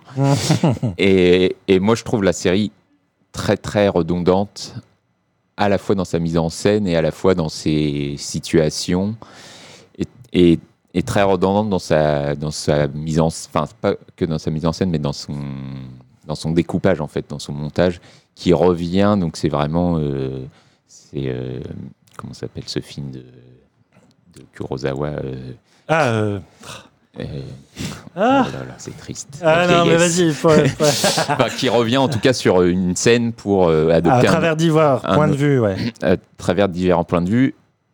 Mais alors là, qui revient vraiment euh, 50 fois sur la même scène parfois. Et Rashomon. Rashomon. Non, si, c'est Rashomon, ouais. Et, et moi, ça m'a, ça m'a pas mal épuisé et note, bah, aussi parce que je trouve que ça raconte pas grand chose à l'inverse de Walking Dead, même si euh, voilà, on va pas revenir sur Walking Dead et il y a beaucoup de défauts dans Walking Dead, surtout en ce moment. Mais euh, malgré tout, il y a eu des saisons brillantes où il y avait pas mal. Là, c'est la survie pour la survie. C'est Il n'y a euh, aucune psychologie. Enfin, ça y a aucune vraiment rien psychologie. raconter en fait. Et, euh, et j'ai du mal à m'attacher aux personnages du coup parce que bah ils sont tous euh, assez pourris. Alors euh, voilà. Après on adhère ou pas. On va dire que si en temps d'apocalypse, ça serait sans doute c'est peut-être réaliste ce qu'on voit à l'écran, j'en sais rien. Mais euh, mais ouais, je sais pas. J'ai un peu de mal avec ça. Euh, j'ai un peu de mal avec la mise en scène, même si elle est assez brillante surtout dans le premier épisode. Enfin, je trouve la première scène très belle, enfin très forte, où pour le coup, c'est là où peut-être la série a le plus de- de moyens. Où va, donc en fait, elle joue vachement sur des plans séquences quasiment. Dans chaque épisode, t'en as, euh, je sais pas, 4-5 euh, Mm. dans l'épisode. Mais euh, je sais pas, je, trouve que ils en font rien de ces plans séquences, que c'est juste de l'esbrouf, ou en tout cas une manière un peu virtuose de montrer les choses, mais que ça, à travers ça, ils racontent pas grand chose non plus. Enfin, je vois pas forcément l'intérêt de- d'être en plan séquence sur certaines scènes. Et, euh, et voilà, enfin, moi, ça m'a. Ouais, je, suis- je me suis un peu forcé, quoi. Hmm. Mais euh, le, le- le truc, c'est que c'est marrant parce que ce que j'ai un peu dénoncé dans Loki, finalement, j'ai tendance à le louer dans Black Summer. Parce que Black Summer, c'est vraiment le type de série qui est. C'est c'est vraiment du, du formatage, euh, mais dans le sens où on sait ce qu'on vient chercher. Et ce qu'on vient chercher, on est souvent content de le trouver. Euh, c'est une série qui a vraiment aucune ambition, mais, euh, autre que formelle. Euh, c'est une série qui part du principe que, enfin, elle le dit pas ouvertement, mais moi je l'analyse comme ça, que il n'y a plus rien à inventer dans la série euh, zombie, enfin dans la fiction zombie. Je veux dire, les, les œuvres majeures sont passées. De toute façon, on se rend compte que c'est un genre qui, quand bien même elle, reflétait quelque chose de l'humanité ou de sa possible transformation future, euh, bon, finalement, ça sera peut-être pas ça, ça sera juste un virus hein, ou, le, ou le climat. Euh, finalement, les zombies, il n'y a plus cette dimension catastrophiste, cauchemardesque, il y a un truc presque du passé en fait. Et que qu'est-ce qui peut rester de ça? Il peut rester quand même une chose que une caméra peut encore capter. C'est c'est juste le retour au, au monde animal. Et ça, c'est un truc que j'aime beaucoup dans la série, c'est que c'est très peu dialogué. Il y a ce côté presque retour au temps préhistorique, sauf que c'est filmé dans des décors modernes. De juste, euh, c'est un humain qui cherche à, survivre Euh, et pas de la faim, pas de la, du froid, mais juste euh, de se faire boulotter par un autre. Et c'est à la fois tellement vain, c'est vrai. hein. C'est-à-dire, tu ressors de 20 minutes de course, t'as- ta vie, elle n'a pas changé, tu n'as pas appris à regarder autrement. le- Si, tu as peut-être appris à regarder autrement le monde, dans le sens où je suis quand même assez bluffé, même si la saison 2 a beaucoup de problèmes, justement quand elle essaie de scénariser quelque chose, mais je suis quand même assez bluffé, notamment dans son ouverture que je trouve absolument admirable, euh, de cette capacité à nous mettre dans une situation qu'on croit connaître par cœur en état de, de tension permanente. Et bah, je la retrouve pas vraiment ailleurs, cette sensation-là, dans d'autres séries ou dans même d'autres films, même si euh, moi j'aime beaucoup, euh, pas 28 jours plus tard, mais le second, euh, 28 semaines. Ouais. Euh, ah ouais, 28 semaines, il y avait des séquences qui, moi, m'avaient complètement mis par terre parce qu'il y avait un vrai travail de l'image sous couvert de chaos euh, que, que je trouvais admirable et que je retrouve un peu là-dedans. Et surtout, ce qui m'a surpris, c'est j'ai regardé euh, la, la- j'ai re-regardé la première saison en partant du principe que en fait la seconde saison c'est que des nouveaux personnages. Mais pas du tout. En fait la plupart des personnages que tu vois existaient déjà et tu les euh, la fameuse famille enfin la, la mère et sa fille elles sont là dès les premiers plans. Et sauf que la série est forte dans sa façon de ne tisser aucun lien émotionnel avec ces personnages. C'est-à-dire que tu, tu les oublies et s'ils crèvent, bon, vas-y, c'est de, la, c'est de la matière à filmer en fait. Et moi j'aime bien ce côté, euh, finalement, euh, enfin, parce que là, souvent, la- la- la- la- le truc zombie, c'est euh, vraiment jeter un regard cynique sur le monde. De toute façon, il n'y a plus de règles, euh, il y, a, y a même plus d'honneur, on peut se trahir parce que de toute façon, il n'y a plus d'État, il n'y a plus rien, il n'y a plus de loi, il n'y a, y a- y a plus même plus une notion d'autrui parce que il y a, finalement, tu es livré face à toi-même et, euh, et voilà. Donc, tu peux te permettre n'importe quoi. Et la série, en fait, elle, elle, elle est dans ce même modèle-là. Sauf que ça, c'est dans les- la première moitié. Et il y a des séquences, je trouve, incroyables, notamment une séquence dans la neige entre deux, euh, euh, deux personnages. euh, qui est, un qui est très taiseux et l'autre qui n'arrête pas de parler. Ah oui. Et ça rejoue un peu voilà, le- la notion des contraires dans, dans un, dé- un décor un peu plus naturel, un peu plus enneigé. Et, et pour le coup, ça crée quelque chose de psychologique que je trouve intéressant, sauf que la série cherche vraiment à nous raconter l'histoire de sa, la mère et sa fille, un peu à la manière de The Last of Us, c'est-à-dire que, Ouais. enfin, le jeu vidéo de Last of Us qui, qui essaie de préserver une notion d'humanité à travers tout ce chaos. Et autant Last of Us est, est grand là-dessus, autant Black Summer a vraiment pas l'intelligence et euh, surtout l'équipe scénariste euh, qui va derrière. Et euh, surtout, pour moi, le gros problème de cette seconde saison, c'est le groupe paramilitaire. Donc il y a des il y a des vraies séquences de guerre hein, euh, où les zombies, les zombies n'existent quasiment plus, où c'est vraiment de la, de la- bah, on filme une guerre des tranchées limite. groupe, hein, ouais. ouais. Et euh, derrière ça, il y aurait une sorte d'idée politique de euh, voilà, un nouveau fascisme est en train de naître, une, nouvelle- une sorte de nouvel ordre. Ça tient pas deux secondes. Dire, Walking Dead s'est cassé les dents dessus en essayant d'avoir un minimum d'effort de réflexion. Ça marchait pas. Une série qui euh, n'essaie même pas d'avoir. c'est- peine perdue. Et du coup, euh, vraiment, toute la deuxième moitié, c'est de Karim Ancilla. C'est euh, vraiment tout ce qui faisait le sel de la fuite et de l'adrénaline en continu. Bah, c'est un peu délité, euh, c'est- délayé et ça ça marche plus. Donc je pense que Black Summer devrait s'arrêter. Je sais pas si. Ouais, En tout cas, je- ce qui est bien, c'est que la, la fin de la saison, on te dit bon, bah, c'est bon, euh, voilà, c'est réglé. Enfin, c'est réglé, c'est pas réglé, mais euh, Ouais, il laisse quand même des personnages. Bon, je me souviens plus de voilà. fin. Mais c'est ça qui ça Mais- qui est intéressant, c'est que c'est une série où il y a, y a- y a rien à se raccrocher à part des images marquantes et c'est surtout un, un truc pure- purement physique. Et la première saison était admirable là-dessus parce Ouais. que Vraiment, des, des fois, il y avait des choses qui te- pouvaient te faire penser à du jeu vidéo, d'autres à, à de la pure mise en scène euh, plastique. Et que là, bon, bah, pff, je sais pas, j'ai l'impression, en fait, ils savent eux-mêmes pas trop où aller. Netflix a, a mis le feu vert. Ok, on vous donne l'argent. Bon, bah, on y retourne, les gars. On, euh, Il y a ce côté, on va un peu à l'usine et on fait bien les choses, tu vois, en bon Ouais. artisan. Mais euh, bon, euh, va falloir s'arrêter, quoi. Et Bah, j'ai- peur qu'ils ne s'arrêtent pas. Ouais, c'est bah oui et puis la, enfin la série est faite de telle manière qu'elle peut continuer. Oui, euh, oui. Parce que de toute façon il n'y a pas de personnage. Ouais. Et, euh, moi c'est ce qui me gêne. Enfin c'est intéressant ce que tu dis dans le fait que bah, on s'en fout des personnages et que voilà c'est un pur exercice et que on peut trouver son bonheur là-dedans.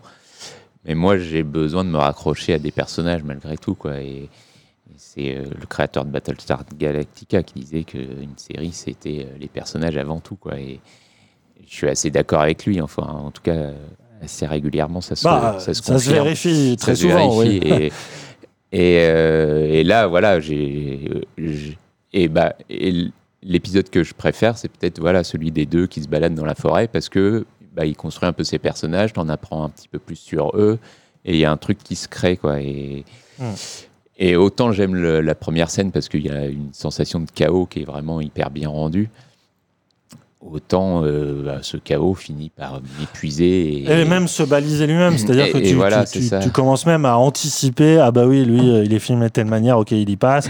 Ah bah le plan séquence, il va s'arrêter là parce qu'il va vers ses vêtements, enfin il y a un truc... Voilà, euh, tu, finis par. Ouais, t'es plus surpris. ouais. ouais. Et malheureusement, c'était la seule force de la série, c'était de te maintenir dans un état de questionnement permanent. Enfin, pas de, Ouais, pas avec- de questionnement, mais d'anticipation, euh, d'appréhension.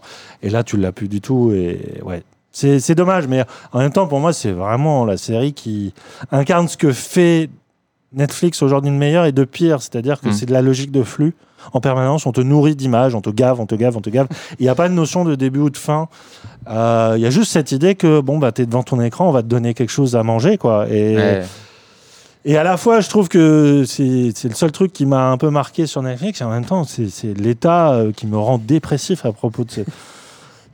C'est vraiment ça, c'est la nouvelle télé, quoi. C'est Ouais. une télé qui cache son nom et qui, se, et qui, qui a de plus en plus de mal à, à se réinventer. C'est. Ouais, c'est euh, le binge watching. hein. Ouais, ça. Autant il y avait un côté euh, excitant au début, on se disait voilà, on a accès à tout d'un coup, et autant maintenant, on- ouais, Hmm. ouais, je sais pas. Bah, regardez la première. Et vraiment, la première, elle, elle- elle- elle est, vraiment, elle est vraiment bien. Elle est vraiment intéressante. Elle est même passionnante à certains endroits. Et si vous tenez le coup, osez la deuxième. euh, même si euh, on vous en voudra pas d'abandonner à la moitié parce que vraiment vous loupez rien par la suite. Voilà. Notre Parfait. guide conso prend ça à Netflix. Allez, on va terminer alors pour des, des, des- des séries qu'on a vues plus individuellement. On va commencer par White Lotus. Welcome to the White Lotus. Are they bigger? Nicole, they're fucking huge. I haven't seen them in a while. It's cancer. Swole balls. Did they biopsy your balls, Dad? Not yet. Surprise! Mom! Am I interrupting? I know it's only your honeymoon. Oh my god, look at her face. Rachel, you were such a beautiful bride, but also very pale. But now you have a little more color and it looks great.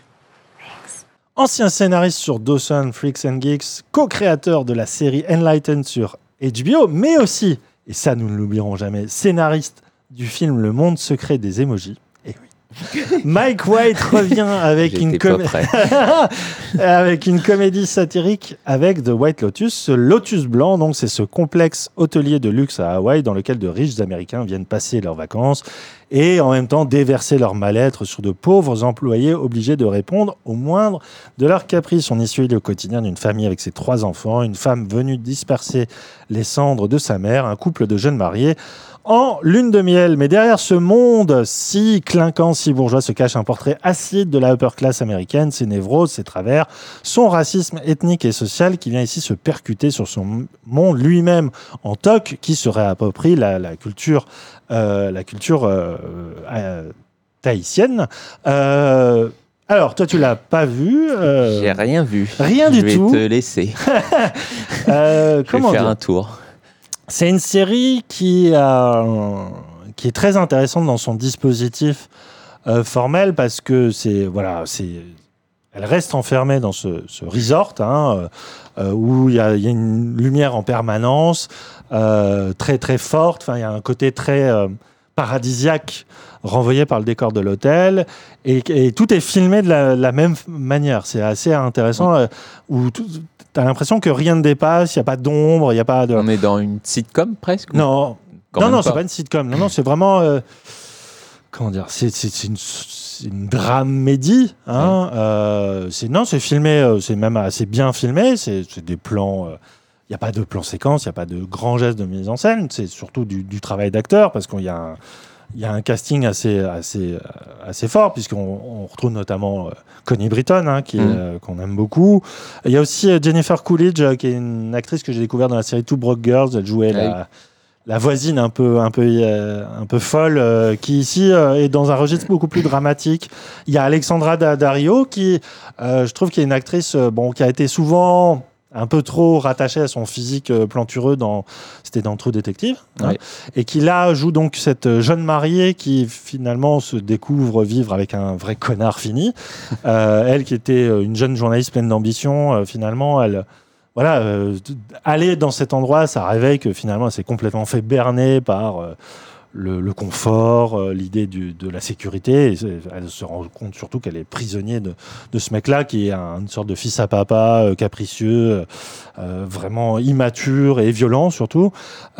Donc la série rejoue cette idée que, voilà, quand la société américaine part en vacances, c'est là où elle, elle démontre l'horreur de, Mhm. de- de- enfin, de son égoïsme, de ses travers, de ses névroses. Et ça, c'est quelque chose d'assez balisé qu'on a déjà vu ailleurs, qui marche bien. Elle marche bien sur cette espèce de cruauté sous forme de dialogue. euh, où ils se parlent tous comme des merdes, mais euh, voilà, euh, ils sont tous tellement engoncés dans leur paraître que finalement, il n'y a rien qui. Il n'y a pas de scène d'hystérie, il n'y a pas de, scène de confrontation, mais tu sens que chaque dialogue est une espèce de pic, comme ça, envoyé d'une génération à l'autre. Et la partie la plus intéressante, c'est cette fameuse famille, donc Connie Britton et c'est Murray Bartlett, qui est un acteur que j'avais vu dans ah, la série de sur la Nouvelle-Orléans, là. euh, la musique- Ouais, Tremé, euh, qui jouait le journaliste radio, qui était un peu foufou, et là il joue Ah le oui. père de famille. Euh, et ils ont deux enfants plus une copine à la fille. Et euh, les enfants, c'est vraiment la caricature de- des jeunes devant leurs réseaux sociaux qui sont ultra, ultra ironiques et qui regardent vraiment le- l'ancienne génération avec une condescendance pas possible et en même temps euh, eux-mêmes sont traversés d'angoisse. euh, il y a des choses qu'on connaît par cœur. Ça marche bien. Ça, ma- ça marche bien parce qu'en plus, la série démarre sur une espèce de, euh, de flash-forward qui pose une intrigue de série policière parce qu'il y a une sorte de, mystère un peu autour de, de, de choses qui va dérailler. Voilà, quelque chose qui va même sérieusement dérailler euh, pour finir en drame. Et arrive, je, je vais, je vais pas m'étendre là-dessus parce que c'est vraiment pour moi la série de l'été que tu regardes vraiment sans un peu de manière désœuvrée, hein, euh, qui fait le taf. Parce qu'il n'y a rien d'autre. Le problème, c'est que c'est une série HBO et elle n'a pas du tout l'ampleur et la mesure, euh, la maturité surtout d'écriture qu'on peut attendre de ce genre de série-là. Mais surtout, et là vient le problème du dévoilement final, parce que le dévoilement final, non seulement d'un point de vue scénaristique, est quand même extrêmement classique, mais surtout, elle remet en question la fameuse euh, portée critique de la série elle-même. C'est-à-dire que sous couvert de faire de se, comment dire, se faire passer pour une série de 2021, à savoir une série qui est capable d'apporter une lumière vraiment moderne sur ce qu'est aujourd'hui euh, les États-Unis par rapport à l'argent. Parce que c'est vraiment un monde qui est entièrement constitué. C'est un peu une sorte de Las Vegas, mais avec des cocotiers, euh, ce, ce resort. Et sous couvert de vous, se vouloir un peu, euh, un peu acide, un peu, un peu insolente, en fait, le dévoilement final dé- euh, est une espèce de révélateur qu'en fait, c'est une des séries, et je- je- j'ose le mot, une des séries les plus réac que j'ai vues ces derniers temps. C'est horrible. D'accord. C'est, ça m'a, moi et ma compagne, on s'est regardé, on s'est dit, mais c'est pas possible d'oser ça à notre époque, notamment à travers le, le personnage de, d'Alexandra Daddario, où tu dis, eh ben, mon gars, oser faire ça à un personnage féminin aujourd'hui, c'est, j'ai trouvé ça scandaleux, vraiment. Et du coup, ça me remet en question tout ce que j'ai eu a- euh, avant. C'est vraiment cette idée, mais c'est, c'est, d'une hypocrisie sans nom. Et du coup, je peux pas la recommander. Vraiment, même toi, même pour le, le plaisir pervers d'aller euh, jusqu'au bout de, et se rendre compte de, de, enfin, de, de la supercherie, c'est, c'est vraiment un truc qui m'a laissé par terre et j'espère que ça va s'arrêter là. Bye bye White Lotus. Et pourtant, ça m'énerve parce qu'il y avait des choses assez bien, notamment la, musique qui traverse la, série est, hyper bien orchestrée.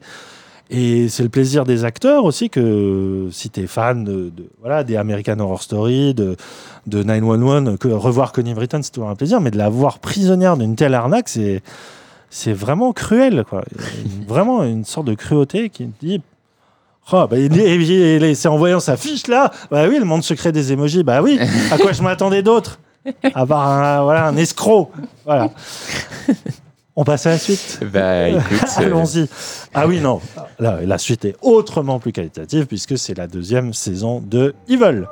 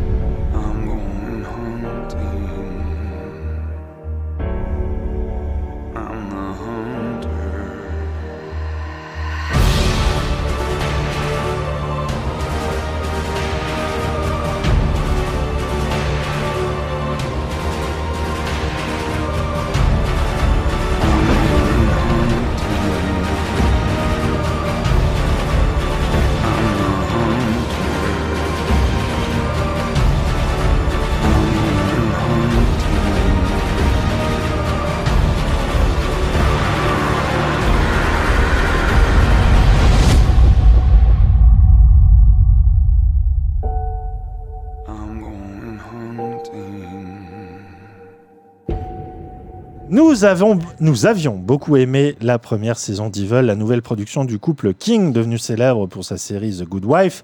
Série ici supernaturelle, puisqu'il suit les enquêtes d'un trio des plus originaux, une psychologue judiciaire, un prêtre euh, sur le point d'être euh, ordonné, et un expert scientifique chargé par le Vatican, tous trois, de déceler les vrais cas de possession démoniaque dans la société américaine. On attendait énormément de cette relecture mystique de X-Files et Fringe.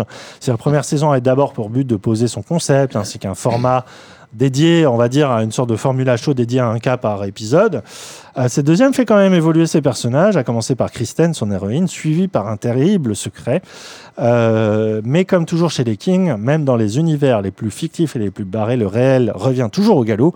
Et à l'instar de The Good Fight, qui est aussi diffusé en même temps, euh, c'est sur CBS, les deux. Euh, chez nous, c'est alors The Good Fight, ça sera sur Amazon Prime. Et Evil, c'est TF1 ou Salto. hein. Euh, L'actualité ne tarde pas à repointer le bout de son nez dans cette nouvelle salle d'épisode. Alors, Christophe, on retourne à la messe ou pas? Euh, oui. Oui, et on se signe trois fois des, des jeux des génuflexions dans tous les sens. Puisque vraiment, on a. Enfin, la première saison, c'était. On aime beaucoup, mais est-ce que ça va tenir le choc? Et la deuxième saison, c'est non seulement on aime énormément, mais euh, là, c'est parti pour. euh, Bah, ouais, ça, ça confirme euh, ce qu'on espérait de la saison 1 et ils arrivent à tenir complètement et à toujours garder cette. Enfin, moi, c'est ce que c'est un des trucs que j'adore dans la série, cette ambiguïté sur bah, est-ce que le, le fantastique existe Ouais. ou non et, Mm. et toujours ils arrivent à retourner les choses. Enfin, il y a un moment où je me suis dit bon bah ça y est, là, cette fois on a basculé dans le fantastique, c'est admis que euh, machin. Et puis non, en fait non, il y a toujours ce truc et et et, bah, et notamment euh, un des trois personnages, euh, donc le- celui qui joue le rôle du, du scientifique, euh, je sais pas le, quel est le Alors, de l'acteur, c'est Asif Manvi, et donc l'acteur, le personnage, c'est Ben. Ben, Ben, Shakir, voilà. ouais.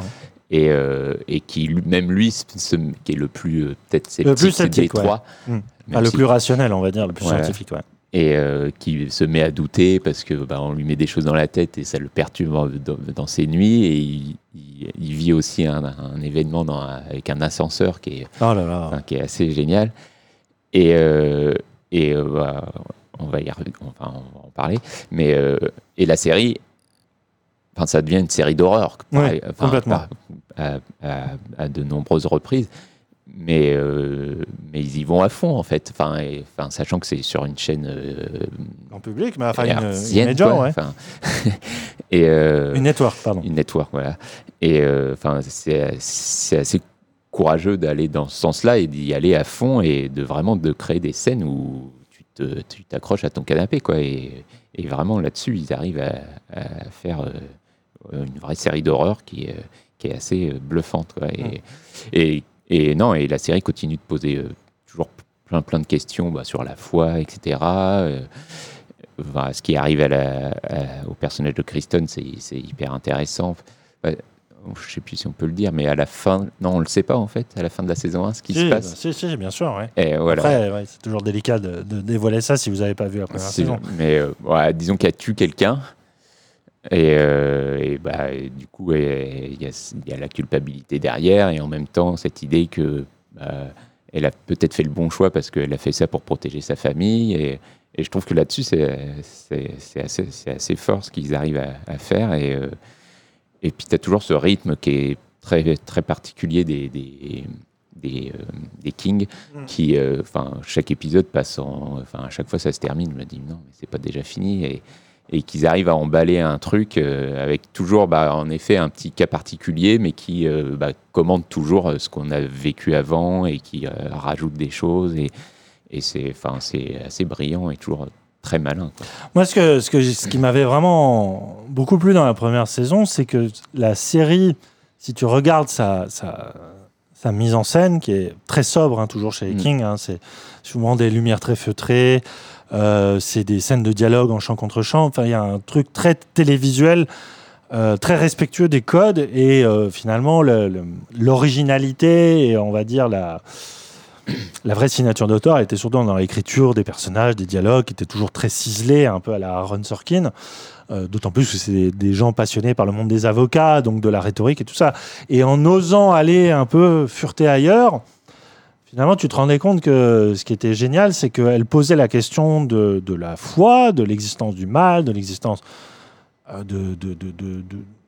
de, forces surnaturelles qui agitent le monde à travers le prisme de la religion ici catholique, mais dans la deuxième saison, elle va sur d'autres euh, d'autres aspects, notamment Mm. la religion euh, musulmane. Mais moi, ce que j'adorais, c'est que la, la série, de première apparence, par sa sobriété, tu disais, la série et les auteurs sont athées et, et se posent un peu en observateur extérieur à ces questions de foi. Et en fait, tu te rends compte que c'est pas parce qu'elle elle cache bien son jeu, c'est pas parce que finalement elle prône souvent le parti du recul, de même d'une certaine, forme d'ironie, parce que la plupart des cas de possession démoniaque, finalement, peuvent se, se, se- se- comment dire, se rationaliser sous Mm. des formes de démence, de psychose, euh, surtout de résultats de la modernité, parce que c'est ça, euh, ils veulent, c'est euh, comment le mal existe à travers les réseaux sociaux, à travers les, euh, les, les- les- les nouveaux écrans, les, la, la VR, le- le- les portables, tout ça. Enfin, il y a un truc très très moderne derrière tout ça. Mais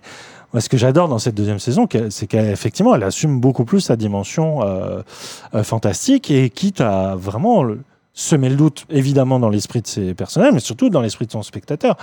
Et ce que j'adore dans, dans, dans la construction des Kings, elles le font un peu dans The Good Fight, c'est que tu as certaines saisons qui sont très euh, formatées dans le sens où chaque épisode fonctionne euh, avec une sorte de, de- de petite création à l'intérieur.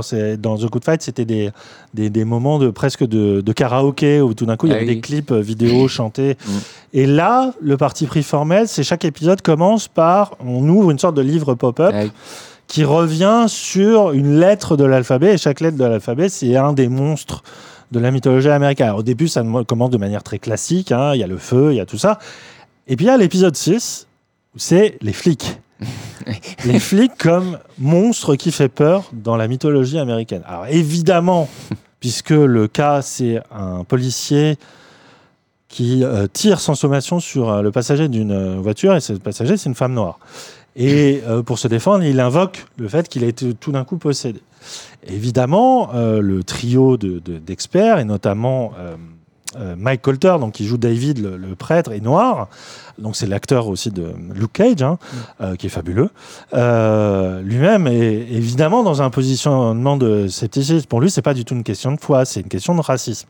Et j'adore la façon dont l'épisode tisse ce questionnement social qui est vraiment, le- enfin, qui euh, vraiment euh, agite la société, mais même au-delà de la société, elle questionne le monde entier en ce moment, et peut-être quand même rattaché à des, des questions de mythologie. C'est-à-dire que effectivement, le flic, au-delà de la position sociale, c'est peut-être une version moderne du croque-mitaine. et non seulement c'est très intelligent, mais ça fait basculer effectivement. Cet épisode-là, où je l'ai vu seul dans le noir, j'étais tellement pas bien parce que ça prend effectivement un développement de pure mise en scène d'horreur. Et en plus, ce qui est génial avec les Kings, c'est qu'ils décident à ce moment-là de faire avancer l'intrigue principale, notamment le, le fameux secret de Kristen. Et t'es cramp- ouais, t'es cramponné. T'es cramponné à ton siège parce que euh, ça te met dans une position de tension psychologique, mais surtout ça, ça met aussi la société face à ses propres démons. Et ça, bah, je trouve que ça. De toute façon, ça te fait tellement réfléchir beaucoup plus intelligemment que tout ce que tu verras sur Twitter dans ces questionnements sociétaux qui sont tout à fait euh, pertinents, mais qui, à travers le prisme de la fiction, te permettent de regarder autrement les choses. Et c'est en cela que je la trouve géniale, euh, Evil, c'est que tu as l'impression de, de revoir X-Files, de revoir toujours ces, ces cas d'enquête euh, paranormale, mais en fait, elle te dit, mais que c'est pas parce que t'es pas croyant ou tu te tu te dis ah, soit athée, soit agnostique, soit purement euh, euh, fidèle, que finalement on est tous concernés par ces mêmes questionnements-là. C'est juste le- la question du regard qui change. Et bah, j'ai très très hâte de voir la fin de la seconde saison et je peux que vous recommander euh, de, de- de- de vous jeter dessus parce que euh, c'est vraiment ce qui se fait de plus intelligent en termes d'écriture et, de, et, là, désormais de mise en scène. Parce qu'il y a Ouais. vrai- un, vrai talent de metteur en scène de cinéma d'horreur. ouais. Ben, ouais, ce que j'aime, c'est que ben, ils font la même chose dans The Good Fight. Et, Oui, parlons-un un peu de The Good Fight. Je pense que The Good Fight va sans doute encore plus loin. Enfin, il- The Good Fight, c'est- devenu une série politique, hein, clairement. Bah, c'est une série qui s'est créée d'ailleurs euh, sur l'élection de Donald Trump, c'est le premier épisode, et qui a pris parti de euh, se poser en contrepoint critique de la politique de Trump, Ouais. à travers le, le- on va dire, le quotidien d'un cabinet d'avocats spécialisé dans les, dans les affaires de racisme, euh, puisque l'essentiel du, du cabinet est... euh, et euh, bah, euh, pardon, euh, travaille essentiellement une population euh, noire afro-américaine, euh, sauf une personne blanche qui devient actionnaire. Et du coup, ça pose aussi des questions de tension raciale, sociétale, même euh, de pure euh, classe sociale au sein de ce même euh, cabinet-là. Et moi, ce que je me demandais, c'est bah, quand Trump il sera plus là, qu'est-ce qu'ils auront à dire? Bah, Et c'est le cas de la cinquième saison. Ils y sont déjà, ouais. Ouais. Et bah, il y a ce côté euh, euh, ouf. enfin, euh, Formel- de- formellement, c'est assez ouf. Ouais. de, de libération, quoi, de vraiment, bon, bah, voilà, on est passé à Oui, autre ah chose. oui, ouf dans ce non, sens-là. ouais, c'était- Je croyais fou. Euh, de, ouais, soupir de soulagement, quoi. Euh, hop, on est passé à autre chose. Mais on n'oublie pas ce qui s'est passé, et notamment, bah, il y a euh, le- l'envahissement du Congrès euh, Mhm. qui, bah, qui, est dans, apparaît dès le générique, enfin, qui est dans le générique, en fait, avec euh, la télé qui explose. euh, et il y a ça qui dit, bah, ok, on est passé à autre chose, mais euh, la montée de, bah, de l'extrême droite, etc., aux États-Unis, c'est un problème qu'il faut, qu'il faut prendre à bras le corps et qu'il faut analyser, etc. Et, tout part un peu là-dessus, au final. hein. Et, euh, mais pour revenir à Evil, malgré tout, moi, ce que j'ai- enfin, et ce que j'aime aussi dans The Good Fight, c'est que si on peut les qualifier de série de gauche, hein, c'est Ah clairement, oui, je complètement, pense assumé. Ouais. mais euh, jamais ils abordent. euh, bah, sur le flic, par exemple, ils abordent la question des flics pour dire ok, bah, c'est devenu une nouvelle peur aux États-Unis. Mais le, le cas qui, euh, auquel ils apportent, enfin, ils, ils condamnent jamais ce flic. et Ah non, c'est plein de nuances. Au voilà, c'est voilà, c'est toujours plein de nuances et peu importe les thèmes qu'ils abordent, c'est jamais pour dire euh, euh, les, les- les gens qui votent pour Trump c'est des connards et, et on s'arrête là. Et basta, il n'y a plus rien à dire derrière. Et au contraire, même, il, tout- il- il montre que bah, c'est toujours euh, d'une complexité folle, toutes ces questions-là. Et, et c'est là-dessus où je trouve la série vraiment, enfin, vraiment incroyable. Et The Good Fight, c'est, enfin, Mm. la saison actuelle, là, c'est, ils vont vraiment très, très loin. Et euh, c'est toujours hyper malin. Enfin, et là, ils ont inventé euh, une sorte de, de, de tribunal fictif, en fait, et euh, qui, a, qui raconte vraiment plein, plein de choses sur ce que- les fake news ou des choses comme ça. Et c'est, c'est assez bluffant. Mm. Et surtout, tu as l'impression que la série, elle s'écrit en temps réel, et je pense que c'est ce qu'ils font. Bah, Mais c'est avec- peut-être celle qui colle le plus à l'actualité ah immédiate. hein. Là, ils sont, ils sont, ils sont même plus au Covid. Ils sont euh, presque là où on en est maintenant, à- au début de l'après-Covid, Ouais, presque. ouais. Et, et euh, enfin, t'as l'impression que t'entends un truc à la radio la veille et que Mm. l'épisode de- suivant, ils sont déjà dessus. Enfin, ils sont euh, au taquet, quoi. Et vraiment, c'est et à chaque fois toujours avec euh, une pertinence et. euh, C'est ça qui est, c'est ça qui est fou parce que généralement traiter de l'actualité à chaud, c'est se mettre dans une certaine forme de euh, pensée un peu éphémère. C'est-à-dire que Mm. souvent traiter l'actualité chaud, tu réagis avec l'émotion, tu réagis avec un peut-être un manque d'information que tu aurais sur le long terme. Euh, c'est souvent ce qui différencie d'ailleurs l'information traitée par des réseaux sociaux et, traitée par des médias euh, qui prennent le temps d'analyser les choses. Et effectivement, le- la, la- la- la prouesse effectuée par le couple King, qui se voit plus dans une série comme The Good Fight, qui euh, voilà, assume son un aspect contemporain, alors qu'Evil, il y a quelque chose d'un peu plus, un peu plus intemporel, même s'il y a des, des questions très actuelles, c'est, c'est d'être, d'être capable d'avoir une vision raisonnée, argumentée, documentée sur des, des questions à chaud, sans verser ni dans une forme de militantisme aveugle, ni de- dans une forme de complaisance à juger trop rapidement les choses. Et c'est pour ça, d'ailleurs, qu'ils aiment autant les séries de tribunal. C'est que leurs séries sont à l'image d'un tribunal dans ce qu'il devrait être, c'est-à-dire un tribunal qui n'est pas euh, animé par le besoin d'inquisition immédiate, de faire des jugements à, à- à l'emporte-pièce, mais au contraire de questionner toutes les parties et, des- et surtout d'être animé d'abord par la question de la vérité plutôt que de celle de la justice. Ouais, et de montrer que cette vérité, elle est forcément complexe, quoi. Ouais. s'il y en a une. Tout à fait. Et, voilà. Et, et en plus, enfin, c'est toujours très drôle. Enfin, c'est souvent très drôle. Ouais, très même bien si- joué. même s'il y a, il y a sur la fin, enfin sur les derniers épisodes diffusés, il y a quelques épisodes qui euh, où voilà, on rentre dans un truc un peu plus euh, dramatique Mm. où ça devient plus compliqué pour les personnages, mais c'est intéressant aussi. Et, euh, et même dans la construction des épisodes, enfin le, le tout premier épisode de la série, qui est une espèce de previously Ouais. géant en fait, et qui euh, bah, qui donne l'impression que c'est des images qu'on a vues euh, dans la saison d'avant, mais euh, non, en fait, ils, ils construisent une sorte de ouais de previously en un épisode quoi, et qui est qui est, qui est, qui est top quoi. Ouais, ouais. non, mais ouais, c'est vraiment ce qui se fait en termes d'intelligence, d'écriture et de, de, de, de simple euh, vision, euh, vision de la société américaine avec sans phare et sans, complaisance, euh, sans, sans se faire avoir par l'émotionnalité. Je trouve que c'est c'est vraiment chez, chez eux qu'on la, qu'on la trouve. Et ce, que je trouve admirable, c'est qu'ils sont autant capables de le traiter avec des sujets de la manière la plus réaliste possible que la manière la plus irréaliste possible, mais qu'au final, ça se, ça se Ouais, recroise et que les œuvres même avec l'absurde. Ouais. C'est les œuvres se répondent euh, l'une l'autre. Enfin, c'est vraiment, vraiment passionnant ce qu'ils sont en train de construire en ce moment. Et donc, euh, vous pouvez rattraper euh, tout ça euh, sur euh, Salto ou Amazon Prime. Euh, bon, il faudra peut-être attendre un petit peu pour les, les nouvelles saisons, mais euh, vraiment, jetez-vous dessus. C'est euh, du pain béni pour le cerveau. Très bien, on va terminer le tour d'horizon des séries de l'été avec toi, Christophe, et la deuxième saison de Dave. $1,900 last week on sex paraphernalia instead of making an album. I have to cream. You have to cream. Can you cream a little bit less then? Oh, slow down, baby. How's the actual album coming along? Uh, the, uh, you don't have anything. You've got nothing. I've got a whole lot of other things going on, socially, professionally, borderline sexually, but I'll Uh, leave wait, it wait, before you even finish, I'm gonna walk away. Okay.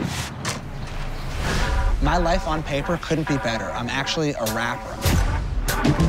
I'm on this new online dating platform. Is she Jewish? Wikipedia actually does say that she's half Jewish. Oh. What's the other half? That's wonderful. Check her out. Full breasted, that's for sure. Yeah. All right, Dom. I know you were you got Carol over there. Are you like retired from rap or something and nobody told me? Hey! I'm that desperate to succeed. This is from the era when guys were like, you know, going around dribbling like this, you know, and they're just like running around, right? And they're, I feel like they were like Jewish men in the league back then.